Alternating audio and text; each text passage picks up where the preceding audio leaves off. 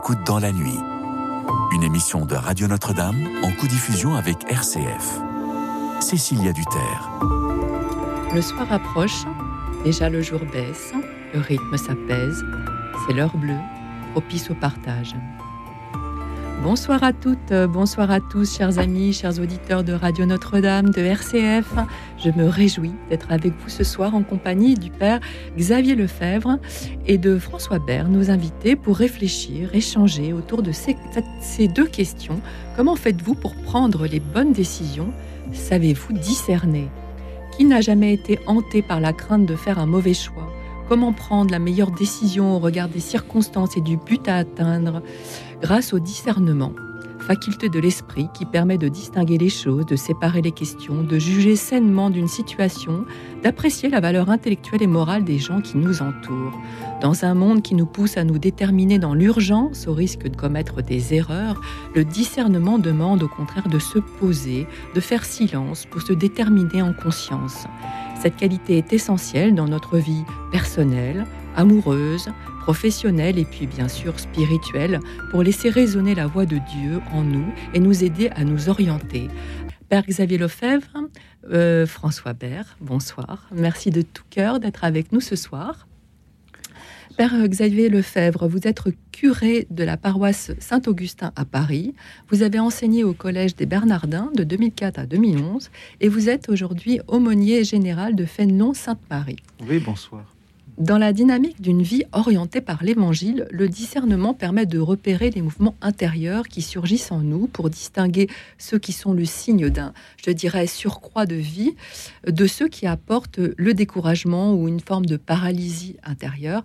Est-ce que vous pourriez nous expliquer comment on fait le tri avec l'aide du Saint-Esprit, entre justement ces des aspirations et les résistances que suscite en nous le fait de faire un choix? Je pense qu'on va le voir un petit peu tout au long de la soirée parce que votre question est très. Euh, elle est large. Très, large. Poser le sujet. De... voilà, exactement. Elle pose le sujet. Elle va nous apprendre à discerner. Euh, je dirais que, vous voyez, il y a des. Euh, comment faire? Le discernement se pose à partir du moment où on a une, une intelligence qui résonne dans l'universel. Nous voulons, l'homme, tout homme veut être heureux, euh, les philosophes le disent, Aristote le dit dans l'éthique à Nicomaque. Euh, mais après, qu'est-ce que c'est que le bonheur d'une façon très concrète pour moi quelle, va être ma vie heureuse Il faut passer de l'universel au particulier, et c'est là que va se jouer, que va se faire le discernement. Alors ça, c'est du point de vue humain. Du point de vue chrétien, maintenant, mon discernement, c'est euh, la vie heureuse telle que je la foi me l'enseigne, euh, tel que le Christ me l'enseigne. Cette vie heureuse du chrétien, euh, bah, pour discerner, effectivement, il n'y a pas simplement euh, mon, raisonnement propre, ma liberté propre, mais il y a aussi le fait de conjuguer ma, réflexion, ma liberté, avec la volonté de Dieu. Et toute cette, cette apprentissage du discernement se fait en général, euh, peu à peu, se faire avec euh, l'accompagnement euh, spirituel, l'accompagnement d'un père spirituel. mais le père spirituel, bien sûr, n'est pas celui qui, qui, qui discerne et qui décide à la place de celui qui doit agir. Il y a un très bon exemple à Saint-Louis, à Saint-Augustin, bien entendu. Le, bel exemple du discernement, c'est la relation que je vois entre Charles de Foucault et l'abbé Huvelin. Euh, comment l'abbé Huvelin, vous voyez, euh, disait de Charles de Foucault que euh, face à cette âme indomptable, il était vraiment très très difficile de pouvoir la guider et la diriger. Il l'a dit à un moment donné. On parlait de directeur spirituel à ce moment-là. Hein. Mmh. Et à un moment donné, l'abbé Huvelin dit à Marie de Blic, la cousine de Charles de Foucault, mais un directeur n'a-t-il jamais dirigé quelqu'un? C'est-à-dire qu'il voyait les limites, en fait, de, des conseils qu'il pouvait apporter pour aider Charles de Foucault à discerner sa vocation, en raison de son tempérament, en raison de son... Voilà. Donc, effectivement, on parle, comme Saint Ignace en parle, des consolations, des désolations intérieures, qui sont les signes euh, d'un discernement en vue d'un d'un choix juste et puis d'une décision à prendre et puis d'une action à réaliser. Ce sont des, sont des signes Mais il n'y a pas que cela dans, dans, le discernement. On va revenir euh, tout au long de l'émission, on va revenir aussi sur euh, effectivement Saint Ignace de, Loyola et des exercices qui vont hum. peut-être euh, nous aider aussi hum. sur le chemin du discernement. et je voudrais euh, vous présenter. François Bert, vous êtes euh, Saint-Cyrien, ancien officier, ancien officier euh, parachutiste de la Légion, Légion étrangère. Pardon. Vous êtes créateur d'Edelweiss RH, structure qui accompagne et forme des dirigeants à la prise de décision sur les sujets à la fois humains et stratégiques. Alors, fort de cette expérience, vous avez fondé en 2019 l'école du discernement au profit des décideurs publics et privés. Vous êtes aussi conférencier et chroniqueur dans de nombreux médias. Vous êtes l'auteur de plusieurs ouvrages dont l'ouvrage qui nous intéresse particulièrement ce soir, Le discernement à l'usage de ceux qui croient qu'être intelligent suffit pour décider. Excellent titre, paru aux éditions Artege. Alors, première question, dans votre essai, vous définissez le discernement comme la faculté d'apprécier les situations pour leur donner une portée, et en termes de fonctionnement comme l'écoute de l'évidence. Est-ce que vous pourriez revenir sur ces deux notions qui semblent assez euh, fondamentales dans le livre? Oui, bien sûr, merci beaucoup. Le, bah, si je fais le lien entre le titre et la première définition, hein, c'est que vous voyez bien qu'aujourd'hui, on peut avoir tout le savoir du monde, euh, le plus euh, de capacité de communication, avoir toute l'information possible. C'est pas pour autant qu'on va traduire euh, cette masse de connaissances en une décision juste. Et donc, tout l'enjeu du discernement, c'est à la fin des fins, quelles que soient les situations qu'on vit, de les apprécier. Et donc, c'est en ça que je dis que c'est l'art de donner aux choses la portée qu'elles méritent. Ça, c'est grave, ça, c'est pas grave. Euh, vous voyez, dans le chemin euh, compliqué qu'on a évoqué précédemment, on peut se laisser sans cesse accaparer, justement, euh, voir des signes partout, n'en voir aucun, ou c'est s'accaparer par des difficultés. Cette disposition profonde intérieurement, elle est de celle, voilà, de d'être capable d'apprécier ce qui est grave dans sa vie, et puis surtout, quand je dis porter qu'elle mérite, c'est de les contextualiser. Et on va y revenir beaucoup aussi là-dessus, c'est-à-dire que la même information euh, n'aura pas la même conséquence en fonction des situations. Je vous donne un exemple évident. Euh, c'est un exemple que je cite dans le livre, mais quelqu'un que je connaissais qui dirigeait une structure de conseil donc public, même si elle était inspiration chrétienne, et qui demandait à tous ses salariés, il leur envoyait une parole de la Bible le matin. Et donc, ça partait d'une bonne intention, mais dans le contexte, il déréglait tout. C'est-à-dire qu'à partir du moment où lui, en tant que chef, comment dire, laïque d'une entreprise, faire ça, dérégler tout, parce qu'il y avait forcément ceux qui allaient participer, ça allait biaiser les liens, ceux qui allaient moins participer, qui risquaient de se retrouver en porte-à-faux avec leur chef, alors que ça engageait absolument pas leur manière de travailler.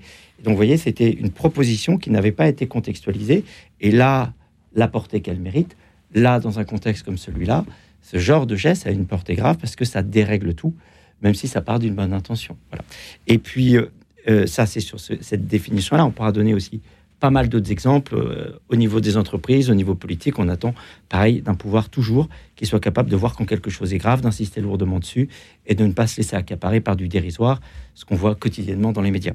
Sur la partie du fonctionnement, donc je définis effectivement le discernement comme de l'écoute accumulée jusqu'à l'évidence. Là où pour moi il y a une manière de faire rejoindre le naturel et le spirituel, même si moi je reste. Voilà. Là où le spirituel dit que c'est l'écoute de la volonté de Dieu. Moi, si je le fais simplement au naturel, c'est l'écoute de l'évidence. Dans l'évidence, il y a quelque chose qui est lié à l'espace et au temps. On peut dire ça comme ça. C'est pour ça que une des tentations de ceux qui accompagnent le discernement, c'est d'en faire vraiment trop un raisonnement. Donc une fatigue de l'esprit, quelque chose qui devient alambiqué, qu'on rétablit par ensuite l'écoute des faits, heureusement. Mais plus on se met dans une logique de se dire que ce qui doit être juste s'impose à soi, comme une évidence. On verra le mécanisme de l'évidence qui est quelque chose qui se répète. Et donc le, bon test de l'évidence, c'est de l'éprouver pour le faire répéter. Là, alors, on est vraiment en capacité, côté naturel, de voir l'action qui nous revient, côté spirituel, de voir la volonté de Dieu. Je finirai là-dessus sur simplement une image toute simple qui m'est souvent venue, ce que j'appelle moi, pardon, le réflexe du prophète.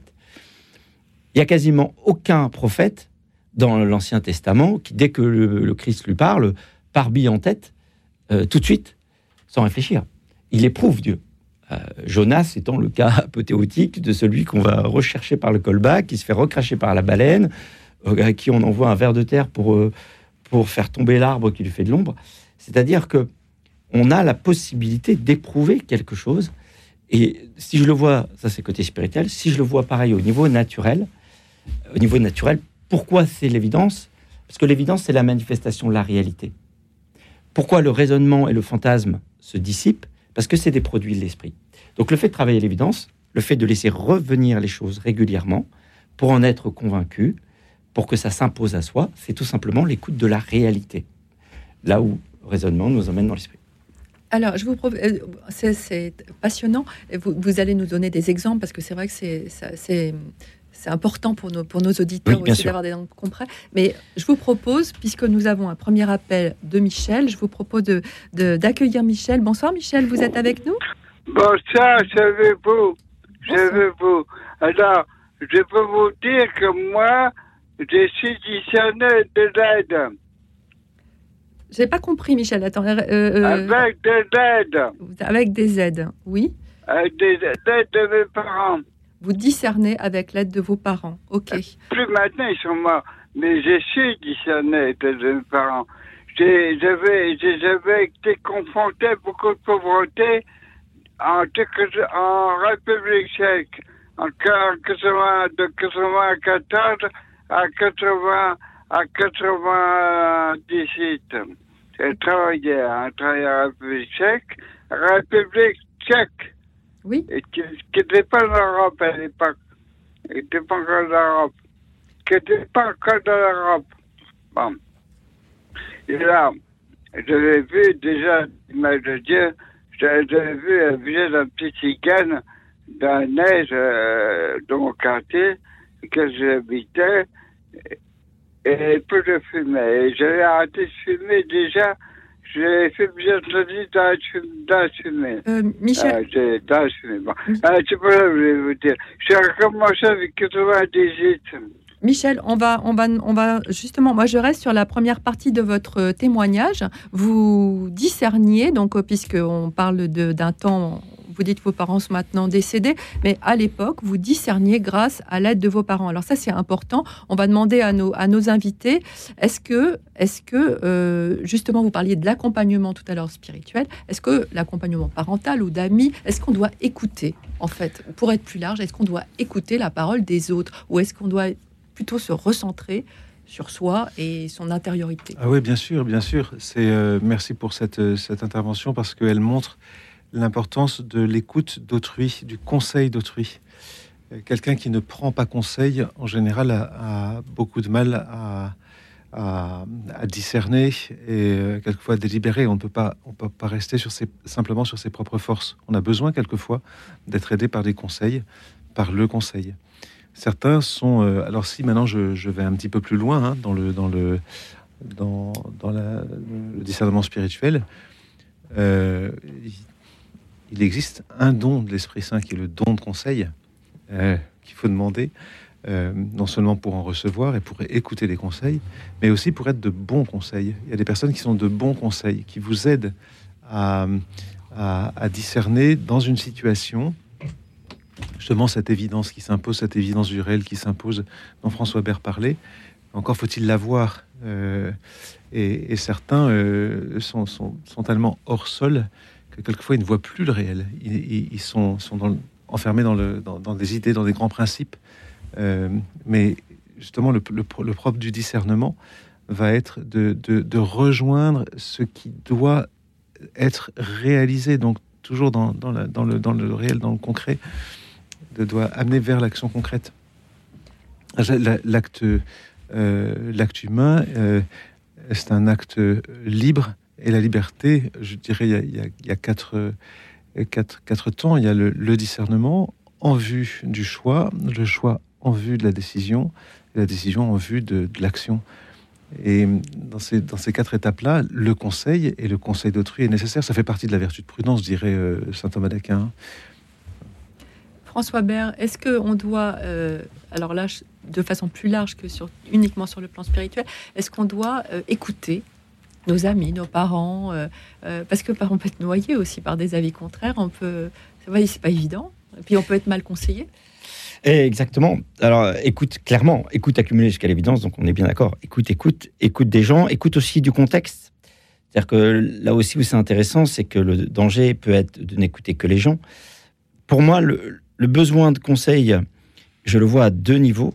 D'une part, parce qu'il faut en quelque sorte organiser une forme de confrontation, de contradiction. Ça, je le dis à titre personnel, il faut des gens capables de vous dire euh, les choses que vous n'avez pas envie d'entendre. Je dirais que c'est encore plus important quand on est un chef. Hein, vous voyez que c'est euh, la tentation de certains dirigeants euh, de s'entourer que d'adorateurs ou de disciples. Donc, il y a un principe de contradiction qui permet d'avoir une clairvoyance. Et puis ensuite, effectivement, le deuxième vrai sujet, c'est que c'est l'ensemble de ces avis-là qui vont vous donner la vision de toute la réalité. Et l'évidence, on vient de le dire, c'est l'écoute de la réalité. Voilà. Après, euh, ce qui est intéressant, c'est que euh, deux choses aussi dans ce qui pourrait être un excès d'écoute. C'est d'une part de faire la synthèse ou du consensus, donc de vouloir plaire à tout le monde et à faire un point moyen des avis de tout le monde. Et d'autre part, de ne jamais savoir être seul, parce qu'au fond, à la fin des fins, c'est bien seul qu'on décide. On va développer ces points après une petite euh, pause musicale et je vous propose euh, d'écouter Benabar, Feu de joie, une chanson qui nous propose de ne pas nous arrêter à tout ce qui nous freine, mais de faire des obstacles un feu de joie pour mieux avancer vers notre lumière. Écoute dans la nuit, une émission de Radio Notre-Dame en co-diffusion avec RCF.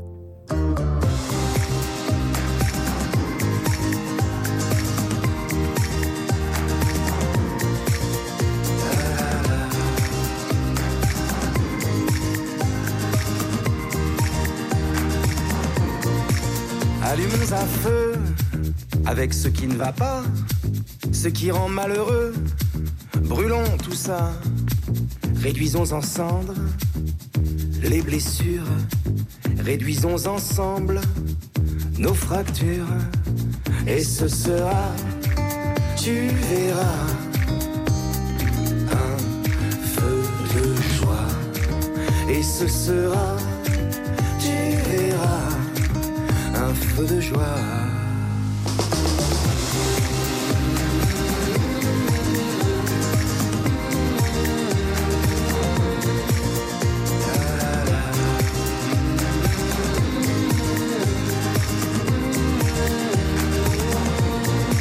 Pour remplacer les bûches, les reproches crétins, leurs minables embûches crameront bien. Feu d'artifice, l'on jette dedans. Amitié factice, amour décevant, et ce sera, tu verras, un feu de joie, et ce sera, tu verras, un feu de joie, un feu de joie.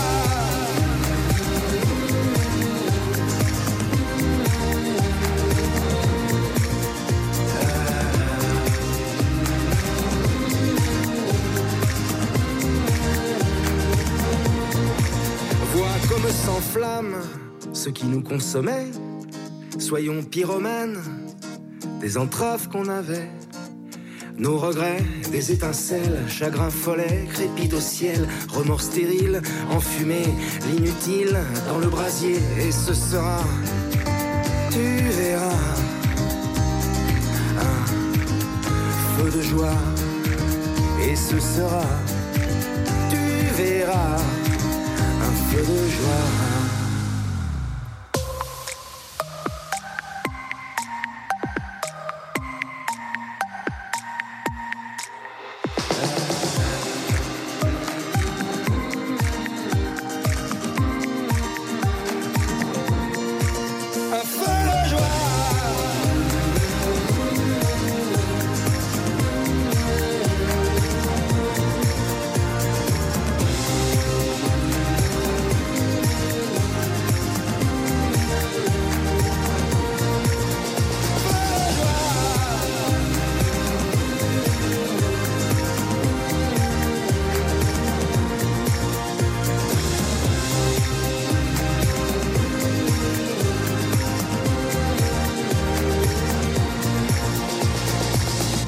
Nous avons écouté Benabar, Feu de joie.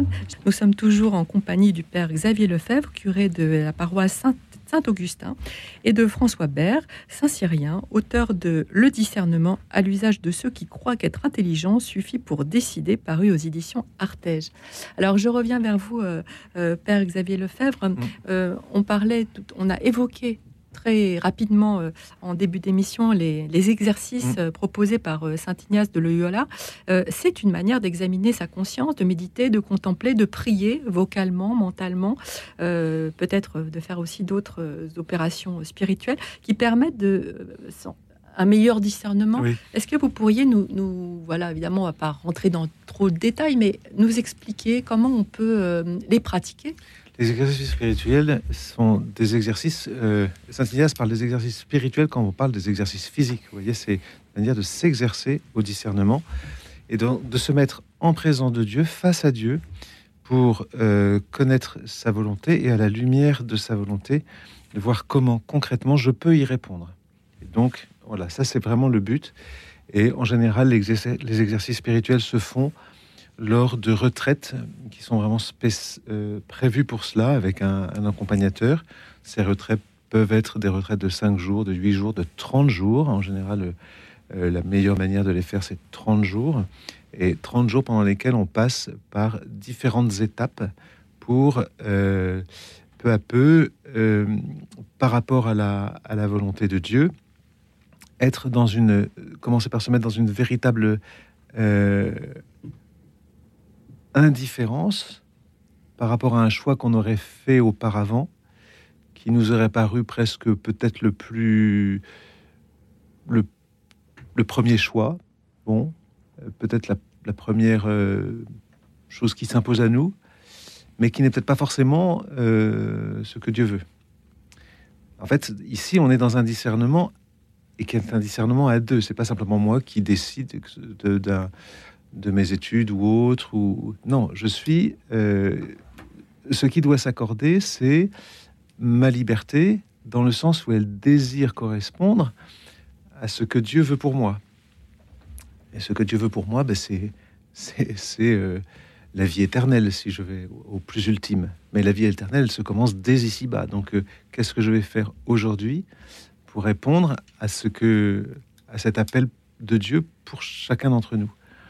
Voilà, donc en gros, hein, c'est les, exercices spirituels donc passent dans cette, par, cette, par ces différentes étapes, se mettre dans une indifférence totale, dans une égalité d'âme, euh, pour être très clair sur la volonté de Dieu et ce que moi je dois peu à peu euh, choisir entre deux options qui sont pas forcément où l'une serait mauvaise et l'autre bonne, parce que ça, la, rigueur, il n'y a pas de choix à faire. Mais c'est entre deux biens. Euh, si, je, si je pose la question de, de, ma, de ma vocation euh, devant Dieu, et souvent les exercices spirituels se font à ce niveau-là pour euh, discerner sa vocation, et souvent entre deux biens. On ne peut pas dire que le mariage ou la vocation religieuse, par exemple, il y en a une qui soit bonne et une qui soit mauvaise. Non, ces deux bonnes vocations, mais pour moi, et par rapport à ce que Dieu euh, désire pour moi, il faut peut-être que je discerne entre ces deux biens. On choisit pas forcément entre un bien et mal, on choisit souvent entre deux biens. Et c'est ça qui, rend le discernement quelquefois euh, euh, ben, assez, euh, assez délicat. Mais parfois, on est, on est dans un doute complet aussi. Parfois, c'est presque un peu le vide. Voilà, ça arrive aussi. Voilà, les exercices sont faits pour ça. C'est-à-dire que tout au long des exercices, on, on, Clarifie. on, est devant Dieu, donc on prie, on prie en, on prie en permanence. Il y a des, il y a des... Et c'est dans la prière que va se faire peu à peu ce choix, dans la prière, c'est-à-dire dans cette relation, dans ce colloque intime, dans, cette, dans ce dialogue intime avec Dieu, où peu à peu, à travers euh, la méditation de la parole de Dieu, à travers euh, euh, l'écoute attentive des motions intérieures, des, désolations, des consolations, puis, puis ensuite d'un choix que je fais, je fais un choix et puis je vois comment ce choix, ce qu'il engendre en moi, ou bien la paix et la joie intérieure, ou bien alors la tristesse, l'inquiétude, l'agitation, etc., etc. Et c'est comme ça que peu à peu se fait ce discernement que Ignace de Loyola a lui-même euh, expérimenté. Très bien. Alors, je vous propose de prendre l'appel de Jeanne, qui attend, euh, euh, qui, a, pris patience, parce qu'elle a même attendu pendant la pause musicale. bonsoir, Jeanne. Bonsoir. Bonsoir. Vous nous appelez, ah, j'arrive pas à lire sur ma fiche, vous nous appelez de Moselle. je suis en Moselle, à côté de Metz. Très bien. Alors, on vous écoute, Jeanne. oui, donc je suis une chrétienne protestante et quant à faire montre de discernement, je dirais, personnellement, j'essaie toujours et je me suis toujours efforcée de le puiser dans une parole de la Bible.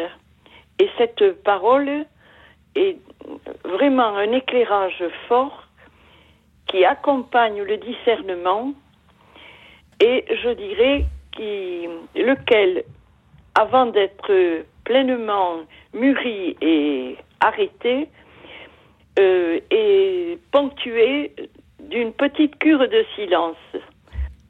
Parce que pour bien discerner, euh, bien s'efforcer de savoir telle, telle voix, telle, telle ci, ici, ailleurs, là, euh, le silence est cardinal, je pense.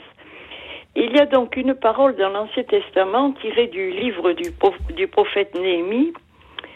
Euh, donc, il revient, il est mandaté, il doit faire reconstruire les de Jérusalem. Il a, je crois, une haute position. Donc, euh, normalement, il est, on pourrait le ranger dans la, dans la caste des puissants. Et puis, non, euh, on a le sentiment qu'il se fait tout petit, reconnaissant peut-être de rentrer, mais en même temps, il s'adresse à l'Éternel. Et la prière ce qui m'a frappé, c'est que la prière qu'il lui adresse, il lui dit, écoute la prière de moi, ton serviteur, que je t'adresse en ce moment. Il parle de ce moment. Et un peu plus loin, euh, parce qu'il est passablement aussi découragé euh, pour plein de choses, pour ses contemporains, pour la tâche accomplie. Il, il, euh, il dit, maintenant mon Dieu, fortifie-moi. Je vais faire peut-être un peu d'humour. Pendant le moment où il y a eu l'épidémie, où comme tout un chacun, on était, et moi la première, on était très passablement découragés, je ne sais combien de fois j'ai eu cette, ce verset biblique Maintenant, mon Dieu, fortifie-moi.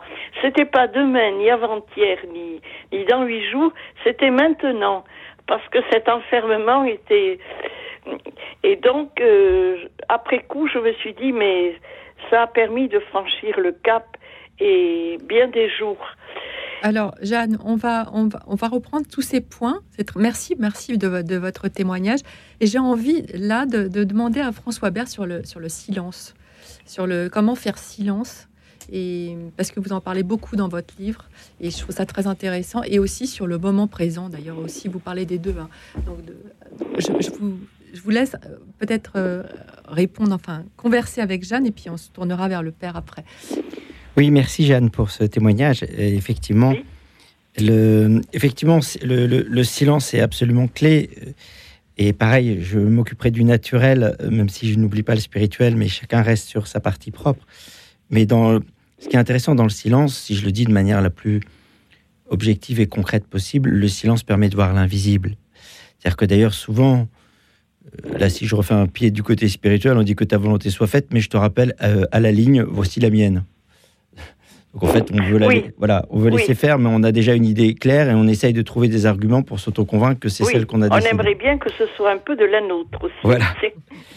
et, donc, et donc, du coup, le travail du silence et, le, et cette vraie proximité au silence, ça permet de décanter euh, des choix qui s'imposent et qui sont... D'ailleurs, parfois, le silence lui-même est une réponse. C'est-à-dire qu'on s'obstine à demander quelque chose euh, dans une direction et on n'a pas de réponse, on croit qu'on n'a pas de réponse, le silence est une réponse que, que ce sur quoi on s'obstine n'a pas lieu d'être. Et donc, donc, ce qui est intéressant dans le silence, effectivement, c'est que c'est là que se là que se déploie l'évidence et, que l'évidence, elle est parfois à découvrir ailleurs que là où on l'a on imaginé au départ. Donc, on vient toujours sur cette, le fait de laisser cette réalité s'imposer. Et là où euh, certaine forme de raisonnement, d'incantation, nous, nous, fait partir euh, dans un axe du cerveau, euh, dans l'attente éperdue que cet axe se révèle, alors qu'en fait, la convocation est ailleurs. Et moi, je peux prendre un exemple très concret euh, sur le rapport du silence, de l'évidence là-dessus. J'aime beaucoup les exemples amoureux là-dessus, mais on choisit pas son conjoint sur une liste de critères. par raisonnement en disant voilà la liste et, et s'il vous plaît, voilà, je veux que la liste se réalise. À l'opposé, ce serait le fantasme, ce que le, père évoquait en disant je, suis pris en compte par une première chose qui me vient, euh, et donc c'est tellement puissant qu'il faut à tout prix que j'y aille. En fait, euh, quand on va euh, rencontrer son futur conjoint, il y aura peut-être un effet waouh de départ, mais c'est surtout par petites touches répétées, comme une marée, que s'imposera en nous l'évidence que c'est avec cette personne-là qu'on veut continuer, c'est-à-dire qu'on aura laissé revenir plusieurs fois les choses. Je parle même de jocari de l'évidence. Il faut défocaliser pour pouvoir volontairement penser à autre chose et voir si les choses reviennent d'elles-mêmes. C'est parce qu'on s'autorise à défocaliser. Et là où c'est intéressant pour moi dans l'articulation spirituelle naturelle, c'est que parfois une obsession du spirituel, l'obsession du signe, l'obsession qu'on veut que ça se passe de manière aussi jolie que, que ça puisse être écrit dans un texte, fait qu'en fait on, on se précampe déjà à une réalisation et on est incapable d'accueillir ce qui nous arrive.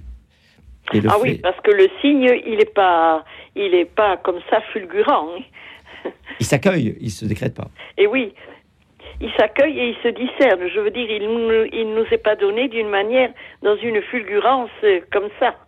Père Xavier Lefebvre. Oui, bien euh... sûr. J'aime beaucoup cette intervention de, de, Jeanne et de François Bert sur le silence.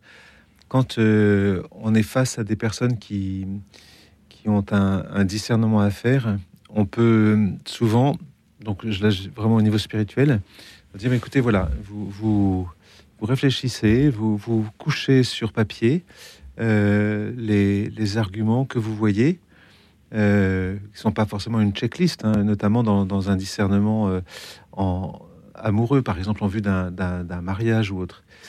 Et la personne peut poser la question, mais est-ce que c'est vraiment cette personne-là? Euh, Est-ce que c'est elle? Est-ce que c'est pas elle? Est-ce que c'est lui? Est-ce que c'est pas lui? Bon, couchez sur le, sur le papier les arguments que vous voyez. Je fais, je fais des, des petits exercices quelquefois comme ça. Et puis une fois que vous avez, euh, vous avez fait cette, euh, un petit peu ce discernement, cette, cette séparation des choses, vous vous penchez vers, vous penchez presque naturellement vers, vers une option plus qu'une autre mais ne décidez pas tout de suite. Euh, pliez votre petit papier, mettez-le euh, euh, dans un coin de, votre, euh, je sais pas, de votre oratoire, de votre petite coin prière, etc. Et priez et prenez du recul et rouvrez votre papier cinq jours, huit jours après. Et vous voyez comment les choses ont évolué. Si elles se sont affermies dans le, dans le choix que vous avez posé, ou bien si vous avez encore des, une, une réticence, c'est qu'il y a quelque chose qui, qui n'est pas encore fait, qui n'est pas encore bien fait. Et puis, euh, puis vous allez. Mais le discernement suppose. Il y a une chose très importante dans le discernement, c'est le temps. Le temps. Aujourd'hui, beaucoup de gens n'ont pas le temps et ne veulent pas prendre le temps du discernement. Ils sont dans la précipitation. Ils sont dans oui, mais alors prendre le temps, ça, ça suppose ou ça induit, ça induit, je dirais, de s'arrêter, oui. être là, euh, la main ouverte et s'adresser tout simplement à l'éternel, au Père. Bien sûr, oui, oui, bien sûr. C'est pour voilà. ça que plus la, plus la décision est importante, plus le bien en jeu est important. Je pense à des décisions d'un de, homme politique, par exemple, ou d'une personne politique qui euh, doit prendre des décisions lourdes pour tout un pays, le, le, le bien commun, par exemple. Mais déjà, le, un choix de vie, plus le bien va m'engager et va engager toute mon existence, et plus il faudra euh, éviter de, tomber dans la précipitation sous prétexte qu'on serait dans l'urgence. Au contraire, d'ailleurs. François Bert, sur, sur l'immédiateté, justement, sur le, dans une société hyper accélérée où toutes les décisions se prennent, doivent, enfin, ne devraient pas, mais se prennent vite, où, tout, tout, où on nous précipite. Vous parliez sur le plan amoureux des critères, mais on, ça me fait penser à ces réseaux sociaux où on met justement les critères et on, on fait matcher des profils qui finalement euh, matchent que par les logiciels. Je, je, bois vos paroles, que ce soit sur le plan amoureux ou autre, mais euh, l'immédiat sur le, la question de l'immédiateté, comment on fait pour, pour prendre, pour, pour avoir la patience d'attendre? Justement oui, cette ça évidence. Ça m'effraie un peu cette rapidité. oui. Moi, j'aurais deux, deux, réflexions là-dessus. Le premier, c'est euh, quelque chose de très pratique. C'est-à-dire que je distingue dans la décision toujours la décision stratégique et la décision courante. C'est-à-dire qu'il y a des décisions sur des choses majeures et il y a des décisions sur des choses immédiates Euh, si voilà, on se fait attaquer dans la rue et qu'on dit attends, faut que je discerne pour savoir si je me défends ou pas, on sera Ah mort non. avant d'avoir pris la décision. Et donc, il y a une question très simple à se poser euh, quand on est face à une liste de choix. C'est la suivante, c'est de dire est-ce qu'une non-décision de ma part a des conséquences immédiates? Parler de politique, vous donne un exemple immédiat, l'affaire Naël. Euh, le fait de tout de suite que le président tout de suite se prononce sur quelque chose d'aussi grave euh, comme ça sur le plan émotionnel en ne pensant qu'à cette dimension émotionnelle alors qu'il y avait aussi une dimension générale de stabilité du pays a fait que cette précipitation dans la prise de parole a eu de très graves conséquences. Oui. Donc s'il s'était En même, posé cette temps, en question... même temps, pour, pour, ce cas, pour ce cas précis, bon, Euh, euh, je je- que c'est Jeanne, on va laisser une terminer, on va laisser euh, terminer euh, François Bert. oui. parce que- Voilà. Voilà, on va laisser. C'est un peu courant. euh, On va laisser terminer euh, euh, l'intervention de François bon. S'il vous Voilà. plaît. Voilà, Et donc, et voilà, donc simplement là-dessus, la seule question de se dire est-ce qu'une non-décision de ma part a des conséquences immédiates? Le fait de se dire là, si je décide pas tout de suite, j'ai pas de conséquences majeures. Eh bien, effectivement, ça évite de faire des erreurs parce qu'on laisse. Moi, j'aime même à dire qu'il faut laisser la, la décision en chambre de faisanderie. On laisse la chambre, on laisse la décision se faire d'elle-même, livrer ses secrets d'elle-même. Et, après, quand- on a de la venaison. voilà, mais c'est pour ça, faut, faut, faut que s'arrêter à temps. là, oui.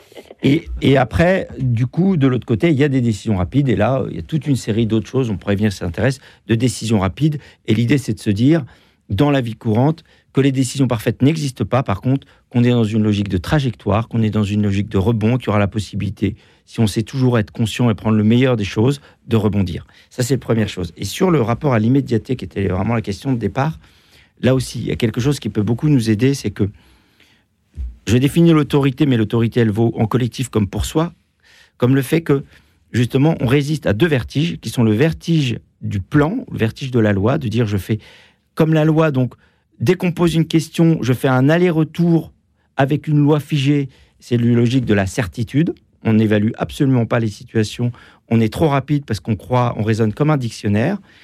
Et de l'autre côté, il y a le vertige du lien, qui est la volonté de plaire, de satisfaire, d'être en harmonie avec les autres. Et donc là, on tombe dans un vertige émotionnel, en fait, de réaction immédiate, parce que dès qu'il y a une émotion, il faut forcément réagir à l'émotion, etc.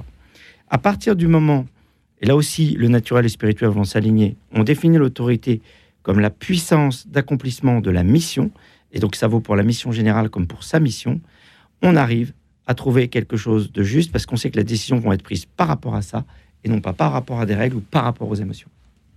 Merci beaucoup de ces explications très claires. Et pour l'heure, euh, nous écoutons le groupe Open, que nous avons reçu d'ailleurs la semaine dernière, qui nous chante avec un si, parce qu'avec des si, nous referions le monde. Alors écoutons nos si intérieurs pour suivre notre juste chemin. Écoute dans la nuit, une émission de Radio Notre-Dame en co-diffusion avec RCF.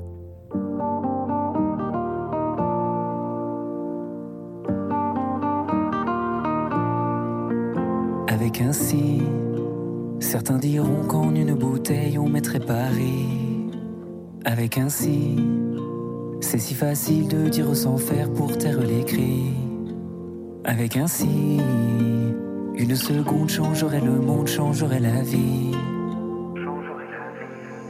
Alors allez viens, faut qu'on essaye un peu de tracer le chemin de fer, que demain sera mieux.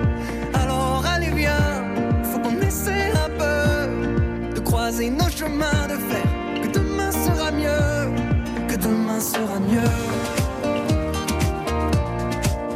Sera mieux. Que demain sera mieux. sera mieux. Avec un si, et seulement si on donnait nos cœurs, on donnait nos vies. Avec un si, facile à dire, pas facile à faire, ça reste un pari. Et c'est ainsi qu'on se dit que demain sera bien mieux qu'hier, mieux qu'aujourd'hui. Alors allez viens, faut qu'on essaye un peu de tracer le chemin de fer, que demain sera mieux. Alors allez viens, faut qu'on essaye un peu de croiser nos chemins de fer, que demain sera mieux, que demain. Sera mieux.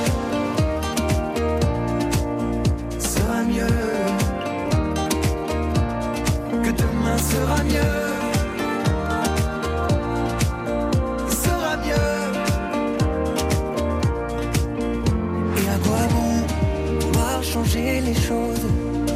Et à quoi bon si l'homme ne change pas? On aura beau anges jeter des roses. Si ce n'est que parler, parler, parler.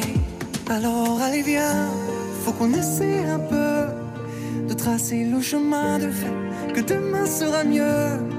Alors allez viens, faut qu'on essaie un peu De croiser nos chemins de fait Que demain sera mieux. Alors allez viens, faut qu'on essaie un peu De tracer le chemin de fait Que demain sera mieux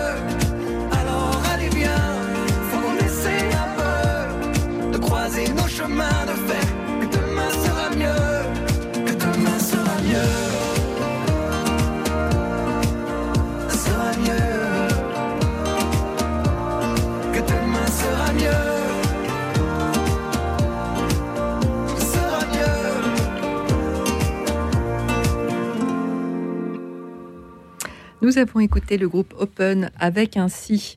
Nous sommes avec le père Xavier Lefebvre, curé de la paroisse Saint-Augustin, et François Bert, Saint-Cyrien, auteur de Le discernement à l'usage de ceux qui croient qu'être intelligent suffit pour décider, paru aux éditions Artege. Et nous avons euh, Jacqueline qui est en ligne avec nous. Bonsoir Jacqueline. Est-ce que vous êtes avec nous, Jacqueline? Est-ce que Jacqueline est avec nous? Voilà. On ne vous entend pas, Jacqueline. Allô, allô C'est Thérèse que vous demandez. Bon, oui, c'est vous êtes vous êtes là, Jacqueline. Bonsoir. Non, je suis Thérèse. Ah, bah écoutez, euh, moi j'avais demandé Thérèse Jacqueline. de Toulouse.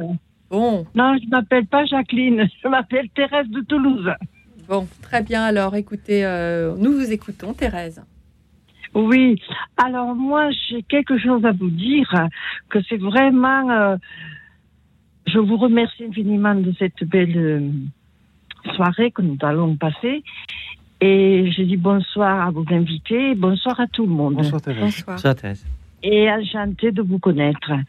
Et je suis vraiment très heureuse de parler parce que lorsque nous sommes arrivés en France, en 1952, j'avais 9 ans et demi.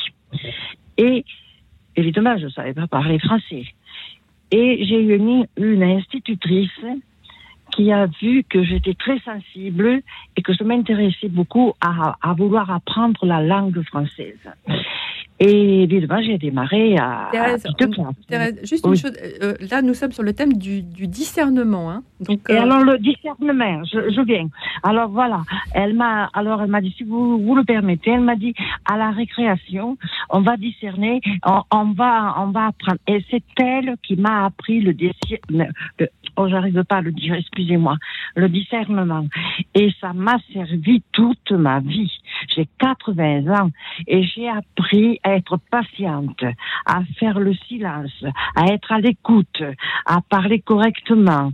En trois mois, je faisais des phrases.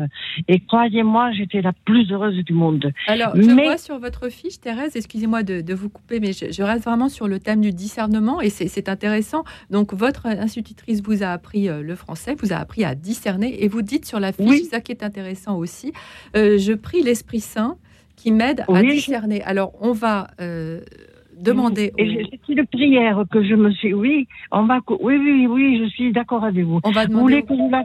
Je, je, je vais vous la, la réciter. Non, non, c'est pas la, écoute. non, non, c'est pas, la peine, Thérèse. Euh, Vraiment, là, on va, on va, euh, on va euh, interroger le, le père euh, Xavier Lefebvre sur le, sur le Saint Esprit. C'est ce que c'est. Vous avez accès sur. C'est très intéressant en- parce qu'effectivement, vous l'avez évoqué tout à l'heure. Le, le Saint Esprit Ah, nous aide. À, Oui, oui. Oui, à oui, je discerner. veux bien. Je veux bien. voilà. Ouais. Alors, on va écouter le. ça, le- l'e- Je l'esprit vous écoute. l'Esprit Saint est, est, est multiforme, et notamment dans ses, dans les, dans ses dons. Euh, J'ai parlé tout à l'heure du don de conseil. Euh, on demande à l'Esprit Saint de, de connaître et d'aimer ce qui est bon, euh, c'est-à-dire de connaître et d'aimer ce qui est bon selon euh, la volonté de Dieu. Et on a besoin ici de ce, discernement. Encore une fois, le discernement n'est pas entre le bien et le mal. Le discernement est souvent entre deux biens, dont l'un m'est plus ajusté qu'un autre. Et donc, euh, je dois apprendre à savoir quel est mon bien et quel est mon bien dans ma vie spirituelle, c'est-à-dire par rapport à ce que Dieu veut. Et j'ai besoin du conseil de Dieu. J'ai besoin que Dieu me fasse signe. C'est dans ce sens-là où la prière à l'Esprit Saint euh, et, par rapport au don de conseil est, si important. Il y, a, tellement, vous savez, on parlait tout à l'heure de, de la prière de notre Père. On dit, euh, on dit de, notre Père qui est aux cieux, on le dit du bout des lèvres souvent et, sans, sans, sans avoir conscience de ce qu'on dit finalement, parce que bien souvent on dit le notre Père, mais en fait dans notre cœur c'est que ma volonté soit faite, que mon règne vienne, euh, voilà. vous voyez, c'est-à-dire qu'on on demande à Dieu de, de, consentir à, nos volontés finalement. Et discerner pour connaître et aimer la volonté de Dieu comme étant un bien pour moi, euh, ben c'est une chose importante. Et c'est pour ça qu'on a besoin de, cette, de, ce secours de l'Esprit Saint, des lumières de l'Esprit Saint. Alors effectivement, il y a des prières. Hein, l'ancienne prière en latin Emites tutum spiritum, euh, envoie ton Esprit Saint Seigneur et tout sera créé. Fais-nous connaître et aimer ce qui est bon, toi qui as illuminé le cœur de tes disciples. Euh, fais-nous connaître et aimer ce qui est bon et donne-nous tes consolations. C'est-à-dire que ici, c'est vraiment la prière du, discernement qui nous permet de connaître ce qui est bon selon Dieu. Et selon Dieu, et pour moi, c'est ça, le, c'est ça la, comme la tension entre ce qui est bon pour moi, euh, selon Dieu, et pas simplement selon moi. C'est là qu'est est le véritable discernement spirituel. Alors, euh, ça, euh, c'est pas parce qu'il n'y a, pas forcément une opposition, hein, mais il faut que je découvre que ce que souvent Dieu désire pour moi est meilleur que ce que moi je pourrais désirer pour moi-même. En tout cas, merci beaucoup Thérèse d'avoir euh, d'avoir appelé ce soir. Je me tourne vers François Bert pour lui poser cette question. Quand on prend une mauvaise décision, parce que ça arrive hein, même, parfois on discerne mal, qu'est-ce qui, qui manque? Qu'est-ce, que, qui nous a manqué? Qu'est-ce, que, qu'est-ce qu'on n'a pas fait de bien? Alors, je restaurerai peut-être un peu les choses. C'est-à-dire que il n'y a pas de bonne décision, dans le sens où il n'y a pas de décision parfaite dès qu'on touche à la décision, on est en territoire de relativité. Et donc, autant effectivement, on peut dire qu'on aurait pu faire mieux plutôt que parfait. Euh, l'erreur, un peu, vous voyez, il y a des gens, euh, d'ailleurs, c'est ça qui fait que des gens sont tétanisés par la décision. Euh, d'où le fait de faire cette distinction entre le stratégique et le courant, entre l'important et le moins important. C'est qu'il y a des gens qui vivent leur vie comme si c'était le canal du Midi avec écluse numérotée. C'est-à-dire que il y a un truc qui est déjà tracé, qui est ponctué, on est dedans, on n'est pas dedans. C'est tout le danger des, systèmes hyper modélisants où les gens croient qu'en fait, comme à l'école, il y a une bonne ou une mauvaise réponse et ils ont ou pas la bonne réponse. Euh, la vie, c'est plutôt un torrent de montagne et euh, notre sujet, c'est de canaliser le torrent euh, avec des difficultés, avec du rebond, etc. Et donc, autant, et si je provoque un peu, hein, une décision parfaite en embuscade, ça c'est le militaire qui parle, c'est une décision où tout le monde est mort, parce que le temps de la prendre, tout le monde est mort. Donc on est en territoire de relativité, qui n'est pas du relativisme. Et donc, autant il est majeur de s'équiper, et c'est ce qu'on donne aujourd'hui, on s'équipe sur toute une série de choses pour laisser l'évidence résonner, etc., pour coller au plus près du réel, autant il est majeur de dire qu'on va être parce qu'en fait, la matière première de la décision, c'est le contexte. On n'est pas sur, intérêt, sur quelque chose d'absolu. Ça bouge tout le temps.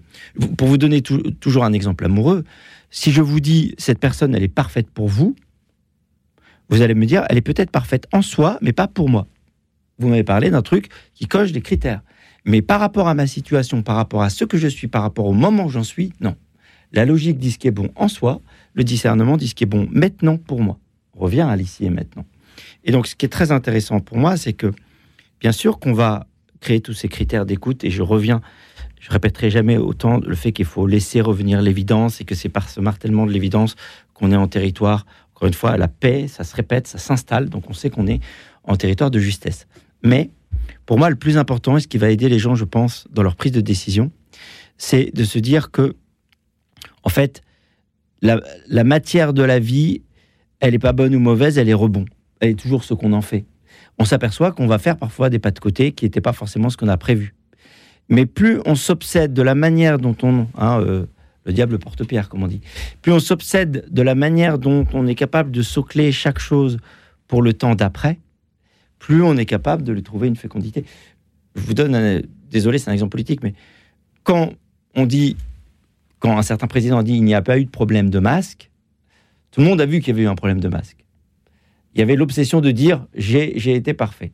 Par contre, si on dit ok, il y a un problème de masque pour plein de raisons, mais ça tombe bien qu'il y ait un problème de masque, parce qu'on va en profiter pour en faire un effort national. On a je ne sais combien de machines à coudre. Tout le monde va sortir sa machine à coudre et on va transformer cette difficulté dans un élan collectif. Le fait, c'est là que j'insiste, hein, euh, bien sûr qu'il y a des critères de clairvoyance sur lesquels on a lourdement insisté, mais plus à chaque fois que quelque chose est momentanément pas sur le côté, plus on pense déjà à la manière de transformer cette déconvenue dans quelque chose de favorable, et plus on est capable de faire en sorte que tout euh, soit fécond.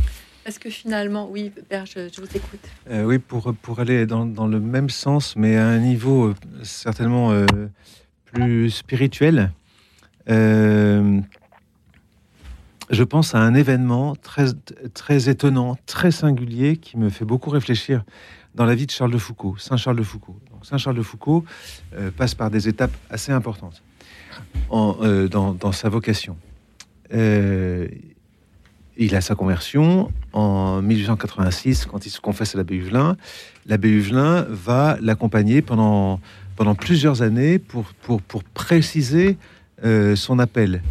Et donc, euh, il, pendant trois ans, il reste à Saint-Augustin, il écoute euh, l'enseignement de l'abbé Huvelin. Bon, très bien. Ensuite, pendant quelques temps, il se retrouve, pendant un an, un petit peu plus d'un an, il se retrouve euh, chez, les, euh, chez les frères, euh, chez, les moines.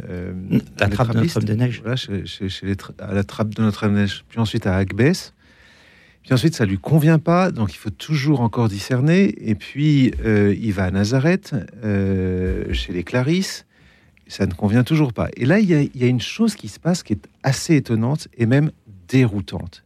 Il faut pas, en fait, faut pas avoir peur de la déroute. Dans ce qu'a dit François Baird, il y a quelque chose de très très important, c'est de distinguer entre le choix parfait et le choix qui est bon et qui est toujours singulier, en fait. Dans le hic et nunc, ici et maintenant, le choix singulier, c'est le choix qui est bon pour moi. Qu'est-ce qui était bon pour Charles de Foucault? À un moment donné, il y a une, euh, il entend parler de la vente d'un terrain et qui est le, terrain du monde des béatitudes, qui était euh, aux mains, à l'époque, on appelait ça les infidèles.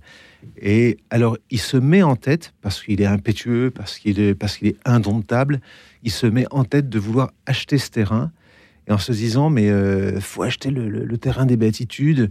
Euh, et à l'époque, l'abbé Huvelin dit, mais non, non, non, ne vous embarquez pas là-dedans, c'est pas pour vous vous avez trouvé votre stabilité, vous avez trouvé votre bien là où vous êtes à Nazareth, vous avez l'adoration à Nazareth, vous avez...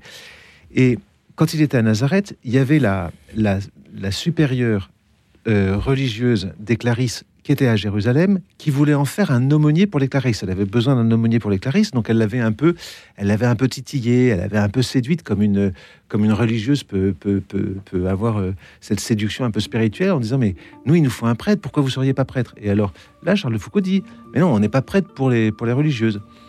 Et en fait, c'est ce, ce drame du, terrain des béatitudes, on y reviendra dessus parce que là il y a, la pause, mais euh, dans ce drame où euh, il part complètement en... Euh, il, se trompe, et c'est pourtant dans ce moment où il se trompe dans l'achat des béatitudes, parce que ça, va être, euh, ça, va être un, piège, c'est là qu'il va trouver sa vocation. C'est ça qui est assez incroyable. Il faudrait revenir là-dessus. Alors on va en reparler après la pause, bien sûr. Euh, nous allons marquer effectivement une courte pause et nous retrouver juste après. À tout de suite.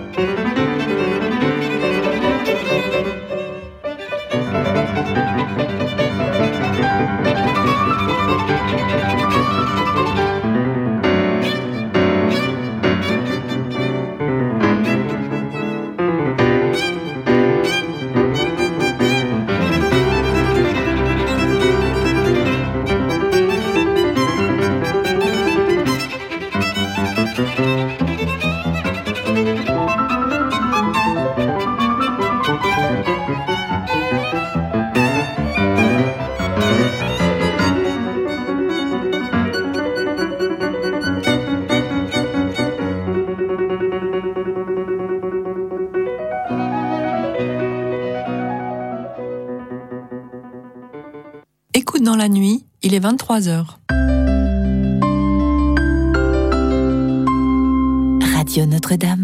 Dans la nuit, il est 23h. Nous sommes avec le père euh, Xavier Lefebvre, curé de la paroisse Saint-Augustin, et François Bert, saint-cyrien, auteur de Le discernement à l'usage de ceux qui croient qu'être intelligent suffit pour décider, paru aux éditions Artege. Et avant de prendre Brigitte qui est en ligne, euh, je vous demande un petit instant de patience, Brigitte, parce que je voudrais qu'on termine sur euh, ce que vous étiez en Oui. train de dire avant la Mm. pause, euh, Mm. père Xavier Lefebvre, sur le, de Charles de le- Foucault. Voilà, le Mm. cheminement c'est- tortueux. Ouais, tortueux, mais c'est vraiment un très très bel exemple de discernement au niveau euh, spirituel et, et humain. C'est-à-dire que Charles de Foucault euh, cherche euh, à rejoindre le Christ dans la plus grande pauvreté. hein. L'abbé Huvelin avait dit le Christ a tellement voulu prendre la dernière place que personne ne pourra la lui ravir. C'est ce qu'il cherche, et c'est pour ça qu'il ne veut pas être prêtre. À la trappe, il était hors de question qu'il soit un moine de cœur, qu'il soit, euh, qu'il reçoive le sacerdoce. Il, a- il ne voulait pas recevoir le sacerdoce. Et dans cet événement, donc ça c'est le contexte, si vous voulez, le contexte et la volonté de Charles de Foucault de rejoindre le Christ euh, dans cette dans cette vie d'abjection, comme il le dit. Vocabulaire à lui à ce moment-là. Mais voilà un moment, voilà un événement qui se passe. L'événement, c'est que il y a le monde des béatitudes qui est à qui est à acheter. Donc, il fait tout pour rassembler l'argent. Euh, il contacte sa cousine, il contacte sa sœur en France, pas mal de monde, etc. Parce que il faut rassembler quand même une petite somme. Et lui, il a absolument rien. Il est prêt à travailler à l'hôpital de Jérusalem euh, pour euh, faire un petit peu d'argent, etc. Là, à côté de ça, son, accompagnateur spirituel lui, le, le freine en lui disant non, parce qu'il le connaît, il connaît ce tempérament euh, fougueux, passionné, euh, qui se passionne pour une chose et qui revient après, et donc il le freine. Donc, et puis ensuite, il y a l'autre point, il y a la présence de l'Esprit Saint. Comment l'Esprit Saint va agir et va dénouer, va, va dénouer la situation, le, le contexte. C'est que Charles de Foucault, qui ne veut pas être prêtre, et qui dit à la, à la supérieure de Jérusalem non non non euh, on n'est pas euh, pas prête pour être aumônier des Clarisses on est prête pour autre chose. Il voit en même temps que si euh, il réussit à acquérir le monde des béatitudes c'est pour que Jésus soit présent dans l'Eucharistie dans le Saint Sacrement et dit alors là ça veut dire qu'il faut que je sois prêtre. Et donc c'est dans ce contexte là alors qu'il se fait complètement avoir, hein, parce qu'en fait, il va se, c'est une fraude. C'est quelqu'un qui euh, qui va lui extorquer de, de l'argent. Alors, il va devoir ensuite se, réconcilier avec sa sœur et sa, sa cousine parce qu'il donne l'argent et puis en fait, euh, celui qui l'extorque s'enfuit et il n'entend plus parler du monde des béatitudes. Donc, c'était vraiment, c'était vraiment un piège. Mais dans ce piège où il a été extrêmement passionné, où il n'a pas écouté son accompagnateur spirituel, eh bien, l'Esprit Saint lui fait peu à peu saisir que euh, sa vocation maintenant, c'est d'être prêtre pour que le Christ, dans le Saint-Sacrement, soit euh, présente euh, en terre, euh, en terre non chrétienne et pour évangéliser. Et vous voyez comment, dans un contexte assez compliqué, où il y a une dissonance entre le, père spirituel et la passion, le, caractère passionné de Charles de Foucault, eh bien, le- l'Esprit Saint va, agir et va l'amener peu à peu à, discerner que s'il est prêtre, c'est pas pour euh, euh, c'est pas pour la c'est pas pour une gloriole humaine, mais c'est vraiment pour aller vers les plus pauvres et qui va l'amener ensuite à Beni Abbès en Algérie, puis ensuite à Taman Rasset. Et alors c'est ça qui est très très intéressant dans le discernement. Quand François Baird dit euh, le, discernement, il faut bien distinguer entre euh, un choix parfait et un, choix bon. Le discernement fait partie de la vertu de prudence hein, chez, euh, saint Thomas d'Aquin, chez Aristote. C'est la délibération, c'est ce qu'on appelle le bully. C'est un nom latin qu'on a du mal à traduire, le bulia, la bonne délibération. Et comment, on délibère dans un contexte qui quelquefois est très peu favorable, mais qui fait surgir euh, la, la volonté de Dieu à travers, à travers des tas de circonstances. Justement, euh, je- je, Ça, c'est vraiment très très important. Justement, je, je rebondis parce que je vois sur la fiche. que- Alors, Brigitte, vous êtes en ligne. Bonsoir, Brigitte. Oui, je suis là, Voilà. très intéressée. Ça- oui, ce c'est très intéressant, passionnant ce que nous dit le père Oui, et ça, et oui, ça oui. rejoint. C'est pour ça que je me permets de, de- de faire le lien parce que ça rejoint un petit peu euh, votre expérience puisque vous là vous je, je vous laisse je vous laisse parler mais je, je vois que sur la fiche ça peut ça fait ça fait le lien. Allez-y. Oui. Écoutez, moi j'ai eu la grâce dans le cadre du renouveau charismatique, il y a bien des années, nous étaient proposées des formations au discernement qui étaient données par le jésuite Étienne Garin, homme remarquable, avec la religieuse euh, Geneviève Constant. Et nous avions des, des rencontres euh, régulières, deux fois par mois. Nous avons travaillé sur des cassettes et ensuite nous nous retrouvions avec nos réflexions mises en commun. Et par exemple, ça pouvait être sur le combat spirituel, sur euh, la- le groupe de prière, comment je me positionne. Voilà. Enfin, c'était très très riche. Euh, pourquoi est-ce que je vous dis ça? Parce que ça a été pour moi une aide au discernement, mais alors euh, formidable, formidable. Ça, ça a vraiment illuminé ma vie spirituelle. Ça m'a aidé à avancer. Ça m'a aidé à, à mieux communiquer avec mes proches, à mieux comprendre mes zones d'ombre. Et, et voilà, c'était un, un beau chemin. un beau 30 chemin. jours, 30 jours, c'est pas rien quand même. 30 jours, oui, absolument. En fait, nous avons vécu trois semaines la première année ensemble, à près de Lyon, chez, dans un très beau domaine. Et le matin, nous avions une contemplation de la parole, euh, méditation, euh, avec un échange sur la parole. Et l'après-midi, ah non, on n'avait pas d'échange. On écoutait Geneviève ou Étienne. Et l'après-midi, nous avions, par contre, nous avions des échanges. Ce qui ne se fait pas forcément dans le cadre des exercices spirituels. Mais c'était très riche. Source de combat en communauté, c'était pas rien. J'avoue que nous avons quelquefois beaucoup pleuré. euh, pleuré sur nos blessures, sur nos, incompréhensions. Mais euh, la grâce du Seigneur était vraiment la plus forte ça a été un chemin de vie vraiment dont, dont été bénéficiaire bien des années après. Ça m'a été très utile dans ma vie, aussi bien professionnelle, familiale que de prière. Voilà. François Mm. Berge, je vous vois noter des choses. Alors, je, je me tourne vers vous, euh, Brigitte. Euh, Vous voyez, vous, vous inspirez nos, nos, nos deux invités. Euh, vous voulez dire un mot à, à Brigitte? Qu'est-ce que ça vous inspire? Même si c'est là, on est dans l'ordre du spirituel, mais après tout, c'est pas.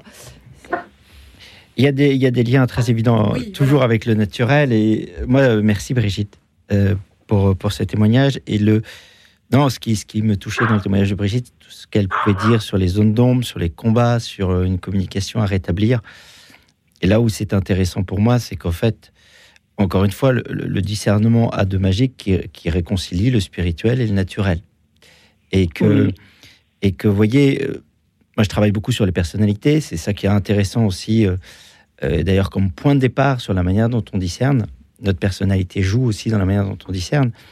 Mais que quand on a quelque chose de très modélisant au départ dans la vie, on cherche plus à correspondre qu'à être. Et donc, on va Mhm. s'épuiser à correspondre à un schéma. Je reviens à Mhm. mon canal du midi. hein. Et en fait, c'est ça qui va être douloureux, c'est-à-dire qu'en fait, on, voilà, on veut prouver. On veut prouver, euh, on est obsédé par la perfection, on croit Mhm. que si on n'est pas parfait, on va pas être aimé. Euh, Voilà, les gens parfaits n'existent pas. Euh, personne peut avoir, ne peut pas avoir toutes les qualités, etc. Et donc, plus Mhm. on s'apaise euh, dans son rapport à la perfection, plus on considère, j'aime bien dire ça des chefs, mais ça vaut de, on est tous chefs de soi-même, qu'un chef c'est un professionnel de l'imparfait. Voilà. Euh, J'ai une image pour ça qui j'espère vous, vous parlera. C'est que il y a beaucoup de gens qui voient la vie comme des diamantaires, C'est-à-dire qu'ils conçoivent quelque chose de parfait, et ils rêvent éperdument de le trouver dans la nature. Mais le diamant taillé, hélas, n'existe pas dans la nature. Mm. Dès qu'on vit avec, la- dès qu'on se retrouve dans la vie, on est condamné à la perle. Mm. La perle, c'est un petit truc bosselé, gris, légèrement joli, mais insuffisant. Par contre, Mm. quand on sait prendre une perle, accueillir le cadeau de la perle, lui associer une deuxième perle, et Mm. associer une troisième perle, prendre la perle noire qui semble, on revient sur Charles de Foucault, qui semble euh, le pas de côté, qui en fait précisément va être le lieu qui va mettre en valeur la perle d'après, etc. On se retourne au bout d'un moment et on se dit, c'est pas si mal. Il est pas mal mon collier. Voyez, Mm. voilà. Et donc c'est ça que je trouve passionnant, c'est que comme on est dans l'ici et maintenant, on est dans le autant que pas plus que, c'est Saint Ignace. On est dans le dans le pas et non pas dans le tout. Euh, on est dans le voyage et non pas dans la carte qui recense tout ce qui serait merveilleux de faire. Le voyage se réduit systématiquement à une unique direction, une unique route. Et voilà. Et donc, euh, c'est ça, c'est à ça que ça me faisait penser. Puis peu à peu, on s'accepte mieux. On s'accepte, on accepte mieux les autres. Et, et on, on voit mieux ses pauvretés aussi. En fait, euh, Sainte Thérèse disait qu'elle arriverait au ciel les mains vides. Et, et bien, moi, je me dis euh, souvent, je me dis, mais comme j'avance, j'avance vers la vie éternelle, et ben, je me dis, moi, j'aurais vraiment les mains vides, mais j'attends tout du Seigneur, j'attends tout, tout, tout. Et mais je vois mes pauvretés. Je vois vraiment mes pauvretés tout, tout ce qui peut être imparfait dans les communications, dans l'amour non exprimé, enfin, beaucoup, beaucoup, beaucoup de... Et est-ce que vous voyez aussi ce qui est beau? Ah oui, ah oui. c'est ça aussi qui est le Seigneur est bon. Le Seigneur est bon, et effectivement, il me donne la joie, hein. bien sûr, bien sûr. Ouais. mais la joie, mais c'est pas la, la joie de la perfection. Le Père C'est la joie du don. vous, vous dire un petit mot. Oui, oui, oui, oui. De, de tout ce qui est dit là, de cette conversation entre vous, Brigitte et François Bert, moi je retiens une chose qui a été dite un petit peu déjà en filigrane, c'est que le discernement n'est pas de l'ordre d'une technique ou d'un process, Mhm. d'une technique euh, qu'on cherche euh, ou d'un- d'une checklist, mais il est de l'ordre de la vertu. Qu'est-ce qui distingue la vertu de la, technique? La, technique, elle est, elle est à la rigueur très, très extérieure. Euh, alors que la vertu, elle est de l'ordre de, de, de, la, de, la, de la souplesse, que qu'on doit apporter en regardant tout un contexte, en ne faisant pas forcément le choix du parfait, mais le choix du meilleur. Qu'est-ce qu'il y a, qu'est-ce, qu'est-ce quel est le meilleur que je puisse faire aujourd'hui euh, pour atteindre le, le bien qui est le mien? Alors le bien naturel euh, et qui suppose euh, toute cette toute cette délibération nécessaire et puis ce temps de, de- de repos, ce temps de, mettre de côté puis de revenir dessus pour que peu à peu Mm. le, le- le choix s'impose. Et puis, bien sûr, le discernement pour un bien surnaturel. Vous avez parlé de la vie éternelle. On peut parler du royaume de Dieu, du royaume des cieux, qui n'est pas simplement futur, hein, mais qui, qui se vit aussi au présent, euh, tel que l'a, tel que l'a euh, vécu un Saint, Saint Vincent de Paul. Saint Vincent de Paul, euh, qui, en commençant à, à trouver un, un tout petit nourrisson mort de froid dans le 5e arrondissement de Paris, près de Saint-Séverin, le ramasse et dit Mais qu'est-ce qu'il faut faire de cet enfant? Et, et ça va Mm. être le, le- le départ de, de tout ce qu'on connaît de, de sa charité. Et là, c'est quelque chose qui est, qui est d'ordre complètement surnaturel, puisque ça va apporter des fruits sur, sur plusieurs siècles, et, et ça va faire grandir l'Église dans, dans, le, dans, le, dans le sens de, de la charité. Mm. Hein, le, le- le discernement surnaturel concerne le bien qui, n'est, qui est plus que le bien humain, c'est le bien humain euh, dans son orientation à euh, ce que Dieu veut pour nous. C'est-à-dire, le, effectivement, comme vous l'avez dit, la vie éternelle, le royaume de Dieu, le royaume des cieux. Merci en tout cas Brigitte d'avoir appelé ce soir. Merci de votre beau témoignage. 30 jours de retraite. Euh, merci beaucoup en tout cas de, de votre appel ce soir Brigitte. Merci à toute votre équipe, merci de tout cœur. Bonsoir Alexis. Bonsoir, euh, bonsoir à vous, à vous trois, Bonsoir. quatre, non Nous sommes Vous trois. trois. Nous vous écoutons. Oui. Avec vous, on est quatre. Ah, mais voilà, c'est ça. Alors, vous appelez de euh, Nancy. de Nancy, oui. Alors, c'est, j'ai pris l'émission en cours, alors je suis un peu désolé parce que j'ai, j'ai pas eu le temps d'écouter beaucoup pas- de témoignages. pas grave, on. Mais euh, il y a quelque chose de, il y a quelque chose d'assez, euh, d'assez étonnant dans, dans mon parcours, et c'est ça dont je voulais parler. Euh, c'est que moi, au départ, euh, quand je me suis converti à 23 ans, euh, j'étais quelqu'un qui était incapable de faire un pas en avant. Enfin, à une certaine époque. En tout cas, j'avais beaucoup de mal à choisir. Du coup, je me laissais euh, mener par les événements et je ne savais pas vraiment comment faire des choix. J'étais un petit peu euh, vra- vraiment embêté. J'ai j'ai vécu des années comme ça, très longtemps, trop longtemps, et je, je rongeais mon frein à ne pas pouvoir choisir ma vie. Donc je, subissais toujours le, la vie des autres. Et en fait, c'était terrible, c'était un enfer. Et je me disais, mais comment je vais faire? Alors j'ai- commencé à consulter la parole de Dieu, et puis euh, je me suis mis euh, à l'écoute du Seigneur. J'ai choisi de, prier d'abord pour apprendre euh, comment faire la sagesse. Et puis un jour, il y a eu des choses. Alors, je commencerai, je dirais que trop de discernement tue le discernement. Mon problème, c'est que, en fait, je discernais tellement bien qu'après, je me disais, ok, c'est ça la solution, puis je m'asseyais, et puis rien ne se passait. En fait, je prenais pas la solution, je choisissais pas. Je, je, je considérais qu'il y avait un choix meilleur qu'un autre, mais rien ne se passait parce que j'avais peur, j'étais pris par la panique. Parce que j'avais peur de faire le mauvais choix, donc je ne faisais aucun choix. Et finalement, un jour, il m'a été donné la grâce d'écouter un- le témoignage d'un artiste relayé par un ami euh, qui parlait de ce- cet artiste qu'il avait écouté. Et il disait, cet artiste, Henri Guérin, qui était un, homme qui faisait des vitraux, il a dit un jour, euh, quand je fais une œuvre, si je me rends compte que c'est que c'est pas bien, que c'est pas beau, ben je vais quand même jusqu'au bout. Donc, donc le premier éclairage que j'ai reçu, c'est qu'il faut aller jusqu'au bout. On ne sait pas, on sait pas au départ, mais si on arrête en, cours, euh, on saura jamais. Donc au- autant terminer. C'était le premier éclairage. Donc déjà euh, terminer les choses qu'on a commencées. Et puis euh, un jour j'ai ouvert ma Bible et j'ai trouvé une parole de saint Paul absolument lumineuse euh, qui, qui passe à la trappe, je pense, la plupart du temps. Euh, heureux celui qui ne se condamne pas en exerçant son discernement. Heureux celui qui ne se condamne pas en exerçant son discernement. Cette phrase a été, euh, je sais pas, elle, m'a bouleversé. Et je me suis dit, ce type est un génie. Euh, il a compris un truc fondamental, c'est que ce qui cloue l'homme à la non-décision, c'est la peur. Et, une sorte de, de peur d'échouer ou de peur de se tromper. Donc la clé, c'est de, c'est de ne pas penser à échouer ou de ne pas penser qu'on s'est trompé, mais de faire confiance à son discernement. Donc euh, après, il y a tout un travail. Mais voilà les deux phrases, en tout cas, qui m'ont qui m'ont beaucoup aidé. Alors Alexis, comme on arrive à la pause musicale, ce que je vous propose, c'est vous restez en ligne, parce que c'est très riche, hein, votre témoignage, et il y, a plusieurs, euh, il y a plusieurs facettes. Donc je pense Oui. que nos deux invités auront, auront très, très à cœur de vous répondre sur euh, justement toutes ces facettes.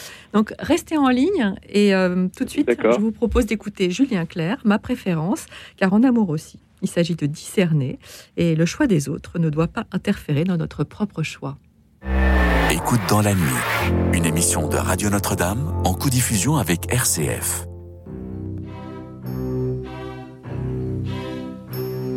Je le sais, sa façon d'être à moi parfois vous déplaît. Autour d'elle et moi le silence se fait, mais elle est ma préférence à moi. Je sais, cette air d'indifférence qui est sa défense vous fait souvent offense, mais quand elle est parmi mes amis de faïence, de faïence, je sais sa défaillance. Je le sais, on ne me croit pas fidèle à ce qu'elle est, et déjà vous parlez d'elle à l'imparfait, mais elle est ma préférence à moi. Il faut le croire, moi seul je sais quand elle a froid, ses regards ne regardent que moi. Par hasard, elle aime mon incertitude. Par hasard, j'aime sa solitude.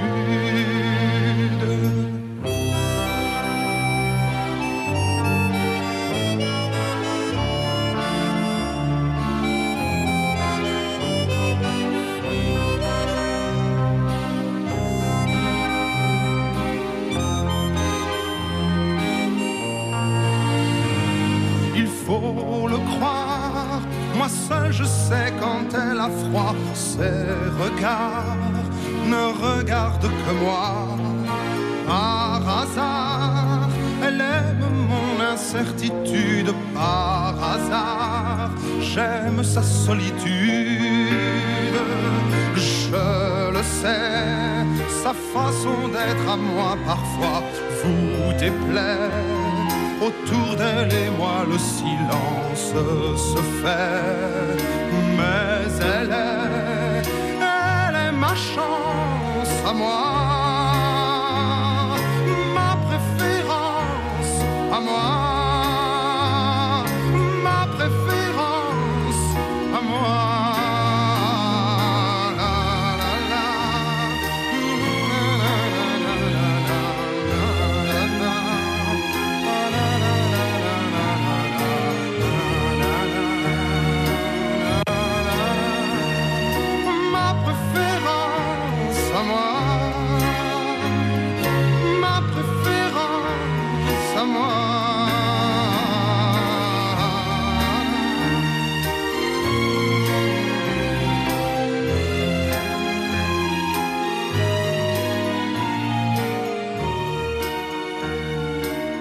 Nous avons écouté Julien Clerc, ma préférence. Nous sommes avec le père Xavier Lefebvre, curé de la paroisse Saint-Augustin, et François Bert, Saint-Cyrien, auteur de Le discernement à l'usage de ceux qui croient qu'être intelligent suffit pour décider, paru aux éditions Artege.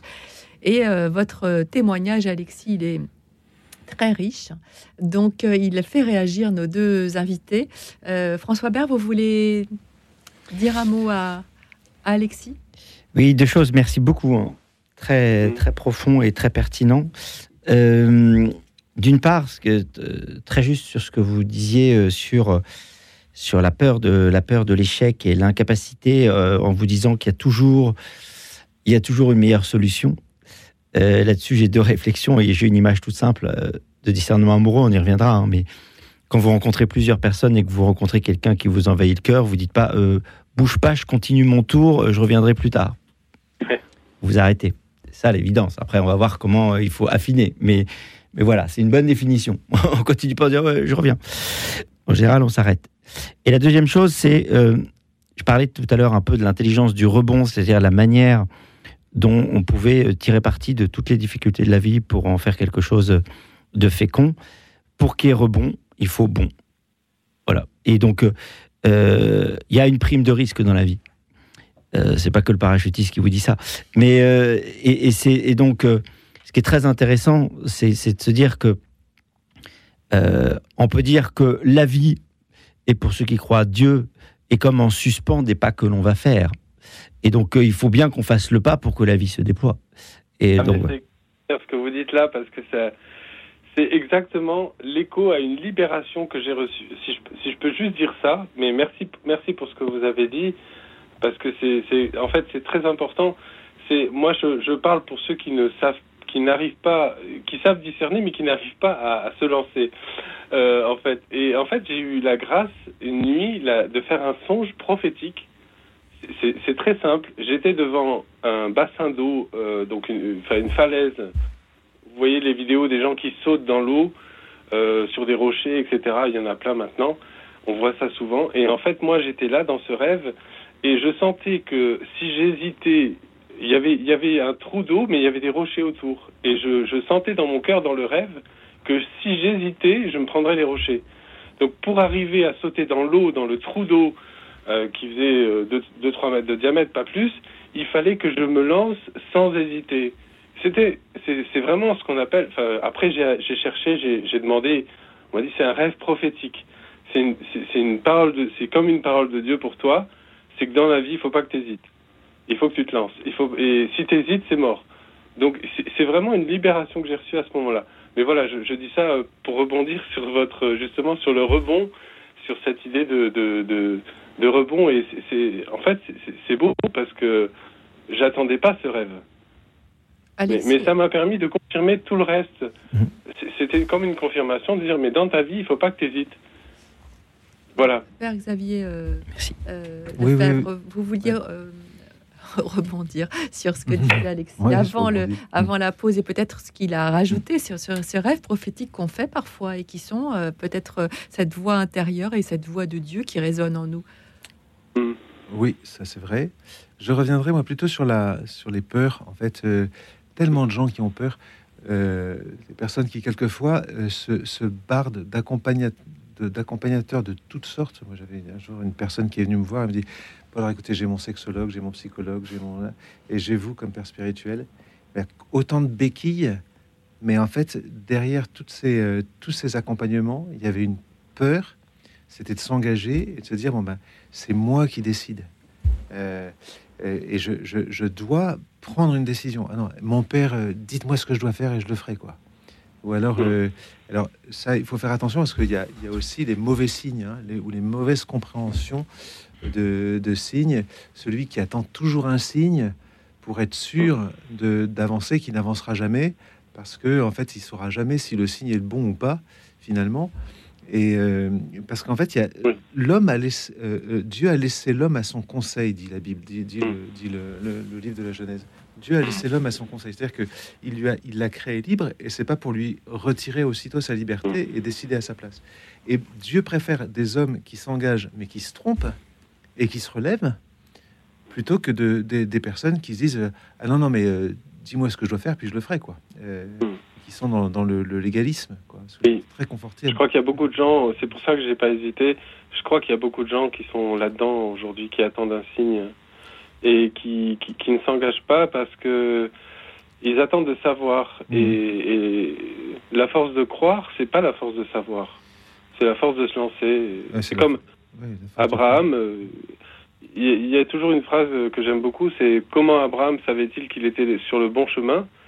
Euh, J'ai entendu cette phrase chez RCF euh, dans une émission. Il, il savait qu'il était sur le bon chemin parce qu'il allait vers un pays qu'il ne connaissait pas. Ah oui, c'est ça. Ouais, moi, je reprends ça souvent en disant euh, euh, que le Seigneur lui parle en disant Va, euh, quitte ton pays, ta parenté, et va vers le pays que je t'indiquerai. C'est au futur que je t'indiquerai. Et donc, il, le- il, il, le- il le pousse à l'audace de la foi, c'est-à-dire de la confiance. C'est Dieu qui me parle, je lui fais confiance, donc je pars. Il n'a pas de GPS, il n'a pas de carte IGN, il n'a pas de boussole, il n'a rien. Mais il sait que parce que Dieu lui a parlé, qu'il peut faire confiance à Dieu, il se lève, il part, et puis au jour le jour, eh bien Dieu, Dieu lui trace le chemin. Mais au moins, il fait l'effort de partir. Voyez Et il y a beaucoup de gens qui, qui sont... enfin, beaucoup sont pusillanimes euh, et se disent ah non non mais moi tant que j'ai pas la- tant que c'est pas clair je je- j'y vais pas euh, et, et forcément dans la dans la liberté il y a, il y a quand même un petit goût du risque à avoir quoi quelqu'un qui s'en Mais ça peut prendre du ça peut prendre du temps. Moi, ça m'a pris 20 ans pour, euh, pour réaliser ma vie. Ah oui, oui, oui. Merci en tout cas Alexis d'avoir d'avoir appelé. Je, je vois que d'autres auditeurs euh, voudraient prendre la parole, donc je suis obligée un petit peu d'écourter. Mais merci beaucoup prie. de ce témoignage euh, si riche et si, et si vrai. Et si vrai. Merci beaucoup à vous d'avoir appelé ce soir. Malvini, vous êtes en ligne? Oui. Oui, bonsoir. C'est comme ça que vous vous appelez Je, pas sur, sur la fiche, c'est pas très clair. Malvini, c'est ça? C'est votre nom? Oui, c'est ça. Très bien. Malvini. Très Bonsoir. bien. Très bien. Bonsoir. Bonsoir, euh, le père aussi. Bonsoir. Voilà. J'ai une question très importante à vous poser. Je voudrais bien savoir, les évangéliques, est-ce que euh, ils croient euh, Dieu, il est réellement présent en son sacrement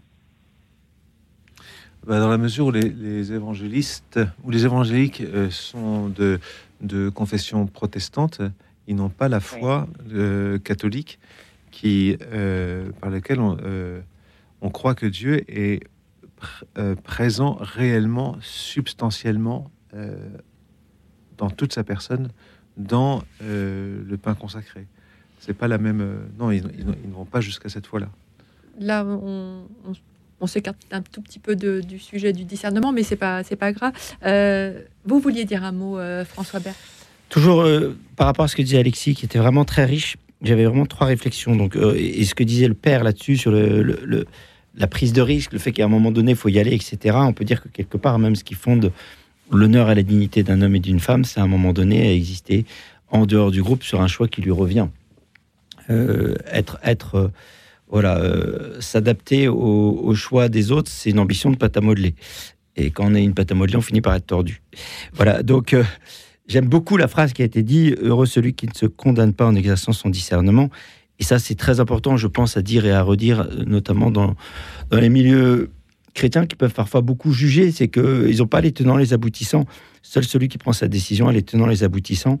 Et ce qui va paralyser, hein, c'est soit, encore une fois, la volonté de correspondre à tout prix à un modèle parfait, soit le fait de, de, se caler sur le regard des autres. Les autres n'ont pas les tenants, les aboutissants, d'où l'important de, de pouvoir prendre des décisions comme ça en conscience. La deuxième réflexion que j'ai, c'est tout simple, c'est que là où il faut se lancer, c'est que décider, quand on y réfléchit, c'est créer de l'action. Décider, c'est créer un espace d'action nouveau. Et donc, ce qui va faire qu'une décision sera bonne, c'est pas simplement dans la manière dont elle est conçue, c'est surtout dans la manière dont elle est exécutée, dont elle est réalisée. Je vous donne un exemple. Si vous voulez choisir un restaurant, et vous vous attendez qu'il y ait tous les critères pour que le restaurant soit parfait, qu'il soit équidistant euh, du groupe, qu'il y ait toutes les options, qu'il y ait le buffet illimité, qu'il y ait le karaoké. Bah, vous vous retrouvez à 23 heures, le, le restaurant n'est pas choisi, tout le monde a l'estomac dans les talons et votre choix parfait, euh, en fait, il sera que de papier, que sur le papier. Vaut mieux aviser le restaurant d'à côté, voir qu'il a les options principales, y aller carrément et passer une super soirée. C'est l'exécution qui fait que la décision est bonne. Et la troisième chose, et ça c'est pour revenir aussi sur ce que disait le père sur le rapport au, chemin, ce que disait Alexis sur le, pays qu'on ne connaît pas, ce que disait le père sur le futur, euh, euh, c'est que un exemple qui est très inspirant pour moi, c'est l'exemple de la montagne. En montagne, quand on décide de faire un sommet, en bas, on ne voit pas le sommet. La seule chose qui nous revient, c'est le col. Le métier de décision, que ce soit pour un chef vis-à-vis de sa troupe, ou pour soit pour quelqu'un dans sa vie, c'est d'être capable, par écoute, on revient à ça, de voir le col, de décider ce col, d'y aller carrément. Et c'est seulement en haut du col qu'il aura la vision du paysage d'après. Chaque col est une redéfinition de paysage. Et là, on retélécharge un contexte nouveau, on reprend les éléments qui sont les siens, et on va carrément sur le col d'après. Voilà. J'aime bien cette image de dire qu'en fait, décider, c'est être un professionnel de l'étape beaucoup plus que de la destination. Merci Malvini d'avoir appelé. On s'est un petit peu éloigné de, de votre euh, Oui. question au père. Excusez-nous, mais c'est vrai qu'on était, euh, euh, on est, on est plutôt sur le sujet du, du discernement. Est-ce que vous avez quelque chose à ajouter sur cette, sur la Non, question de la prise de décision? Euh, non, prise de décision, c'est très, très, très bon. Mais en fait, euh, ça, ça m'a, ça m'a crevé le cœur lorsque, euh, bon, les saints, les anges, ils comprennent pas, ils veulent pas, ils veulent pas le croire, ils, ils sont morts, ils sont partis en poussière. Bah, ça n'existe pas, ils sont morts. D'accord, je l'ai compris. Mais lorsque je l'ai proposé, allez, on va y aller adorer Jésus dans le Saint-Sacrement, ils m'ont dit non, non, non, non, hors de question. Et ça, ça m'a crevé le cœur. Ça m'a fait très, très mal mon cœur. J'ai dit, oh mon Dieu. Ça vous permet Donc, toi aussi.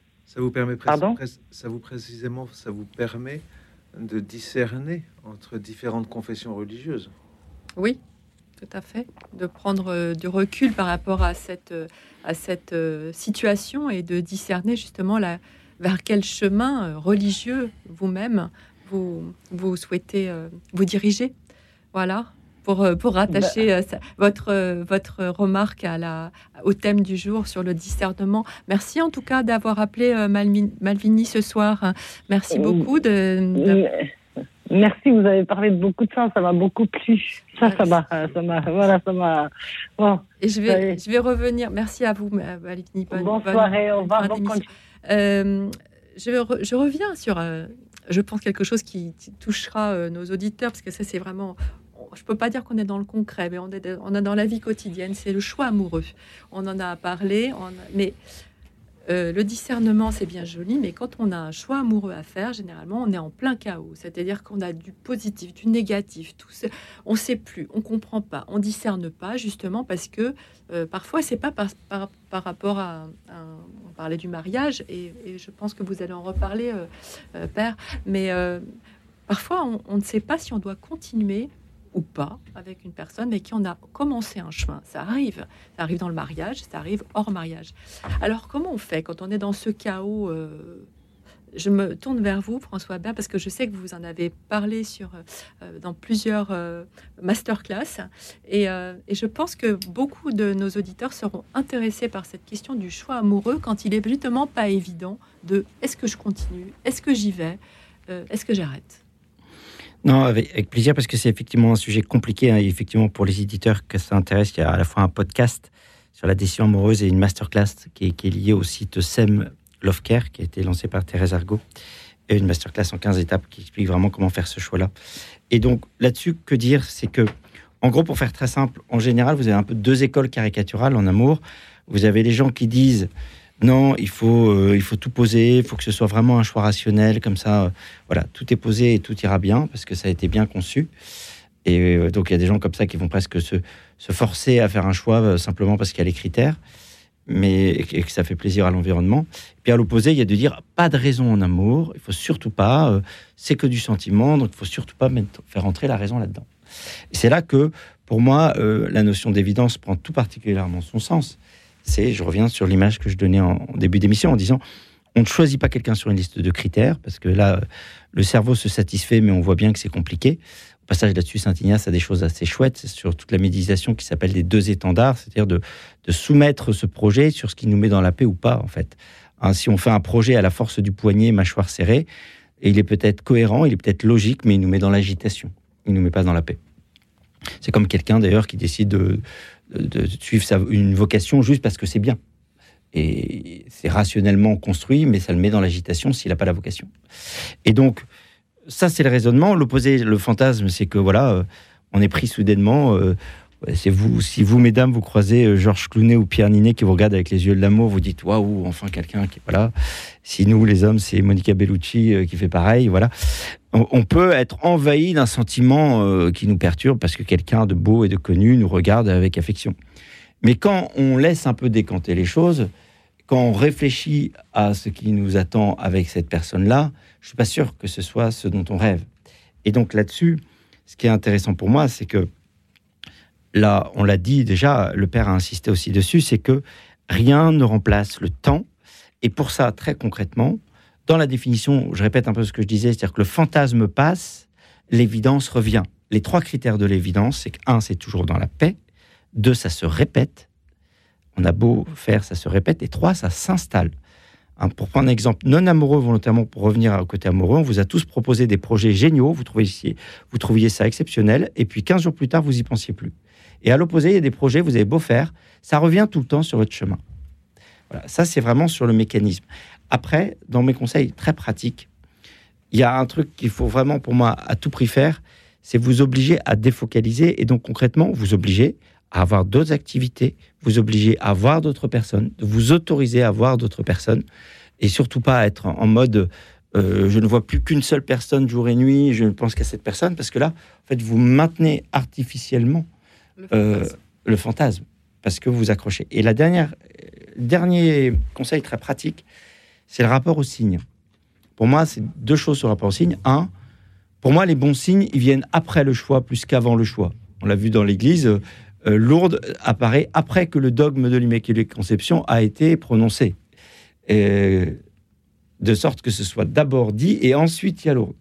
Et pour moi, un bon signe, c'est un signe qui vient une fois que le choix a été posé. Mais chaque fois, pour moi, qu'on on s'attarde au signe avant pour remplacer notre décision, ça pue. C'est-à-dire qu'en fait, on, cherche, on cherche une somme émotionnelle qui puisse remplacer notre clairvoyance. Donc la recherche de signes comme critère qui nous permettrait de décider, pour moi, est mauvaise. Il faut accueillir des signes qui viendraient après, mais pas sur, surtout pas chercher des signes avant. Euh, Père François. Oui, c'est ce que disaient les pharisiens avec Jésus. Hein. mais montre-nous un signe afin que nous puissions croire, croire en toi. Le Seigneur dit non, non, non. Peut, je pourrais multiplier les signes, vous ne croirez pas. Donc, euh, commencez par croire, puis vous verrez les signes. bon, c'est un peu rapide. Hein. Euh, pour, le, pour le choix amoureux, pour aller vite. Ah non, mais n'allez pas vite, prenez on, on fait des, on fait des, des, des, préparations au mariage très régulièrement dans les paroisses. Et euh, moi, je vais faire toujours des petits exercices pour, pour euh, consolider leur, euh, leur premier discernement, puisqu'en principe, ils, se, ils se préparent. Premier exercice, qu'est-ce que je veux dire quand je dis je t'aime à ma fiancée, mon fiancé? Voilà. Sachant que les fiançailles, c'est un certain temps. hein, c'est un temps aussi d'un discernement et d'un- d'une consolidation. Qu'est-ce que je dis quand je dis je t'aime? Donc vous oubliez que le verbe existe, le verbe aimer existe, n'existe plus. Qu'est-ce que vous le, vous le remplacez par quoi? Et donc ils sont invités à, à, écrire des tas de choses. Je t'aime parce que euh, tu m'attires, parce que tu m'as séduit, parce que euh, je te désire. Je t'aime parce que tu as un joli port de tête. Je t'aime parce que tu as des qualités absolument incroyables. Je t'aime parce que je veux faire ma vie avec toi. Je t'aime parce que je veux te procurer du bonheur. Je t'aime parce que je veux, je veux fonder une famille, etc., etc. Et puis ensuite, ils mettent en ordre. Il y a la dimension physique de l'amour, la dimension affective, la dimension spirituelle, et puis il y a la dimension du don. Deuxième exercice, pourquoi voulez-vous vous marier? Uniquement parce que vous vous aimez Ou en vue de quoi? Quel est le bien que vous cherchez? Est-ce que vous êtes d'accord sur le bien ensemble que vous voulez fonder? En général, la finalité du mariage, c'est, euh, euh, elle est double de, le soutien mutuel des époux. Est-ce que je veux vraiment être son époux, c'est-à-dire celle, celui- euh, celle que je soutiens? Et est-ce que c'est le fait de fonder une famille et d'éduquer les enfants qui naissent de notre union? Ça, c'est les deux finalités du mariage. Est-ce qu'on est d'accord sur ce bien? Donc, vous voyez comment, comment on, agit et comment on discerne. C'est toujours par rapport à un bien qui nous est présenté. Si euh, je m'engage dans le sacerdoce en disant euh, non, mais c'est c'est une vocation parfaite, Ah, d'accord, parfait, c'est peut-être parfait. euh, et encore, est-ce que est-ce que c'est ce à quoi Dieu m'appelle et est-ce que je le vois vraiment comme un bien, une réalisation? Dans, mon existence. Moi, je suis rentré au, séminaire assez, tardivement, après huit ans d'enseignement, et, euh, euh, j'avais plus l'âge des grandes émotions ou des choses comme ça, mais ce qui m'a mis dans la paix, c'est effectivement, comme je dis, une certitude intérieure qui s'installe. Et là, je, voilà, je, je, je, sais, et j'attendais pas un signe ou un autre, j'avais une certitude intérieure qu'il fallait que je, à un moment donné, le risque de, démissionner de mon boulot, de faire un pas et de dire, bah, je fais un premier pas, et puis euh, si j'avance pas, j'aurai pas de confirmation. Donc je, voilà. Et donc, et, pour tous les grands choix qui sont finalement des grands choix d'amour, hein, on ne fait rien de grand sans amour. La, vie humaine est telle que ce que l'on veut faire de grand, on le fera toujours par amour, par amour d'un bien qui peu à peu se, se- se présente à nous et, par rapport auquel on discerne les moyens qu'il faut pour atteindre ce bien. Est-ce que votre vous désirez avec cette personne concrète et pas une autre euh, euh, fonder une famille, être pour elle un soutien, soutenir dans la vie, euh, participer à son bonheur et un bonheur commun? C'est ce bien-là qui fait que ben, on, va dire oui, on va dire non, on va discerner dans, le- dans le contexte, comme l'a dit François Baird, les circonstances. Hein, il y a toujours trois choses dans, dans l'acte humain la fin, les moyens, les circonstances. Quelle est ma fin Quel est le bien que je, désire En fonction de ce bien, est-ce que je, je prends les bons moyens dans les circonstances qui sont celles de ma vie, la rencontre de cette personne et pas d'une autre, euh, le sentiment amoureux que j'ai et qui est celui du, du- des fiançailles, qui n'est pas celui du début du mariage, qui n'est pas celui de la fin du mariage, etc. Merci beaucoup de cet éclairage. Euh, je vous propose euh, d'écouter Emmanuel Musique, Je vous salue Marie, car Marie, qui a su s'abandonner en confiance au au vu du Seigneur, nous rappelle que le droit chemin est celui qui mène vers le Père. Écoute dans la nuit, une émission de Radio Notre-Dame en co-diffusion avec RCF.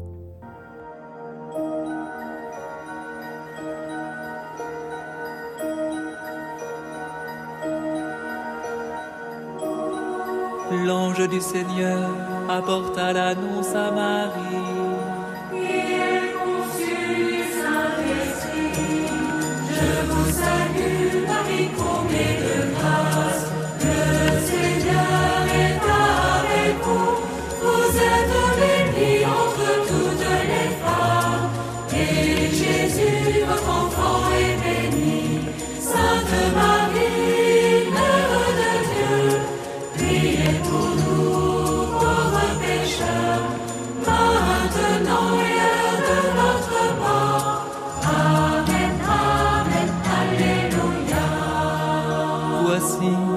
Servante du Seigneur.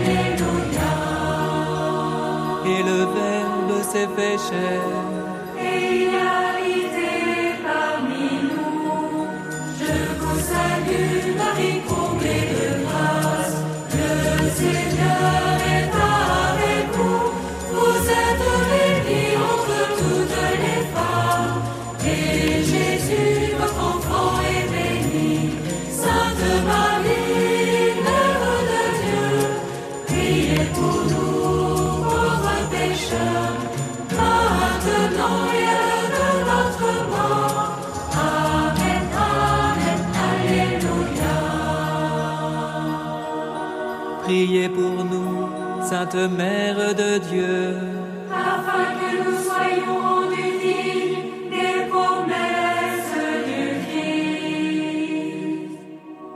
Prions. Que ta grâce, Seigneur notre Père, se répande dans nos cœurs. Par le message de l'ange, tu nous as fait connaître l'incarnation de ton Fils bien-aimé. Conduis-nous par sa passion et par sa croix jusqu'à la gloire de la résurrection. Par Jésus, le Christ, notre Seigneur.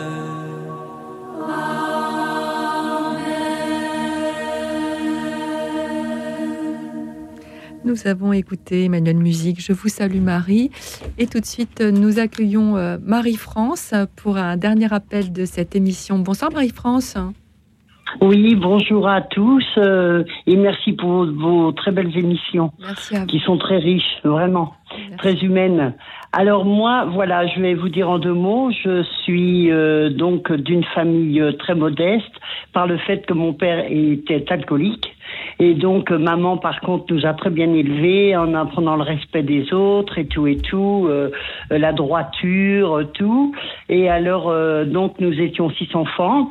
Moi, je suis la seule autodidacte. Tous mes frères et sœurs ont fait des études ou ont fait des apprentissages et ont un métier, des beaux métiers.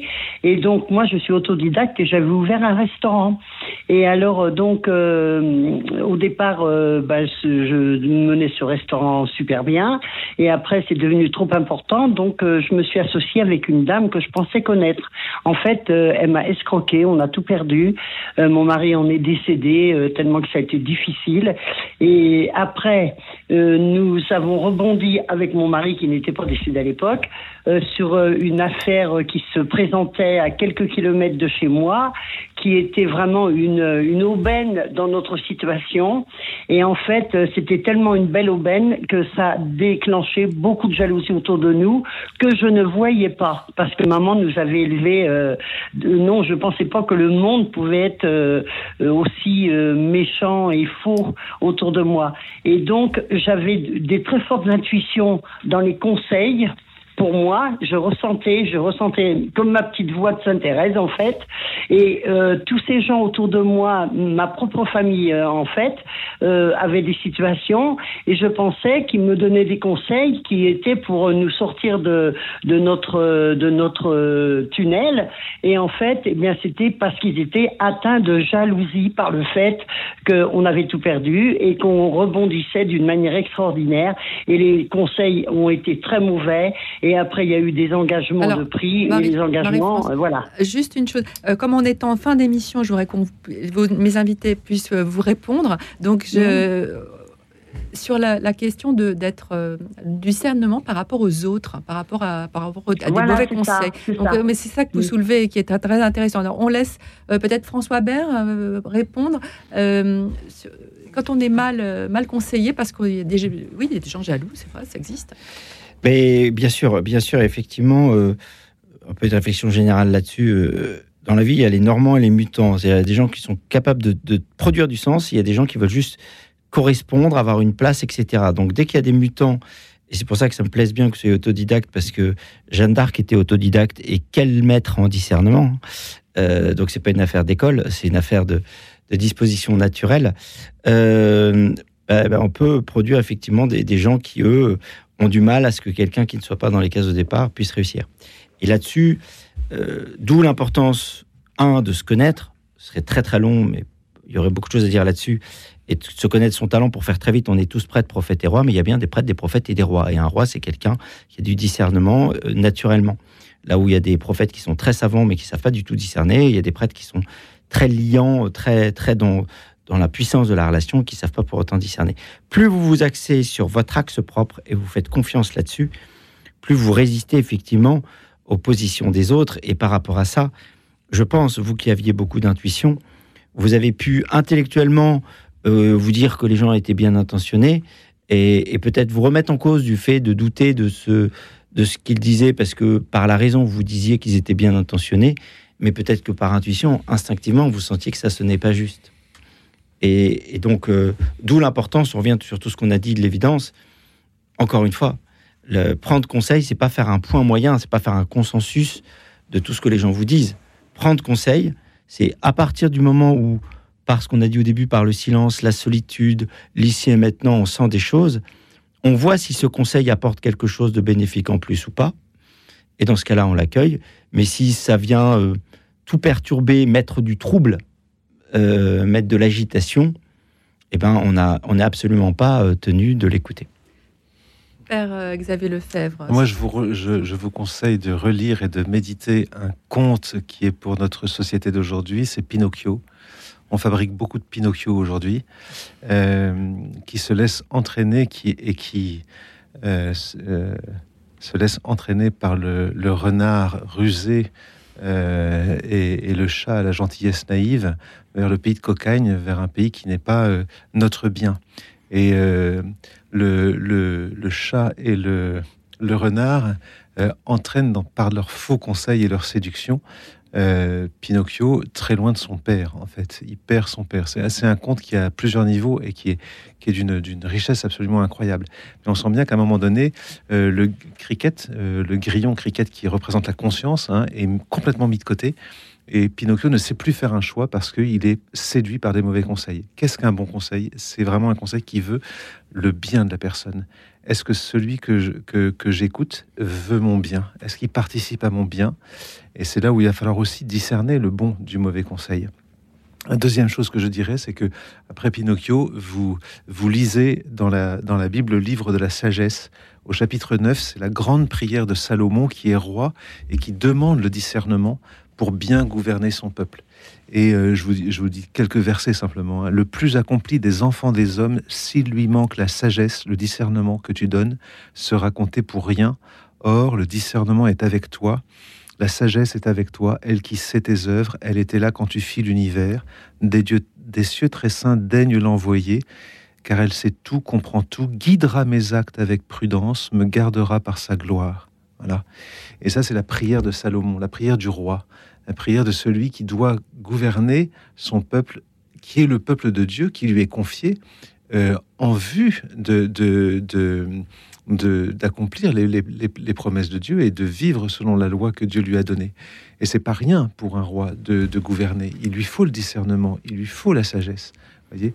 Donc, euh, je, vous laisse avec ces deux références en fait un peu étonnantes, mais euh, Pinocchio d'un côté qu'il faut vraiment méditer dans le monde d'aujourd'hui. On, fabrique, c'est vraiment la grande fabrique des Pinocchio aujourd'hui des, marionnettes qui sont, qui sont euh, entraînées vers un pays de cocagne et qui deviennent des ânes, au fond.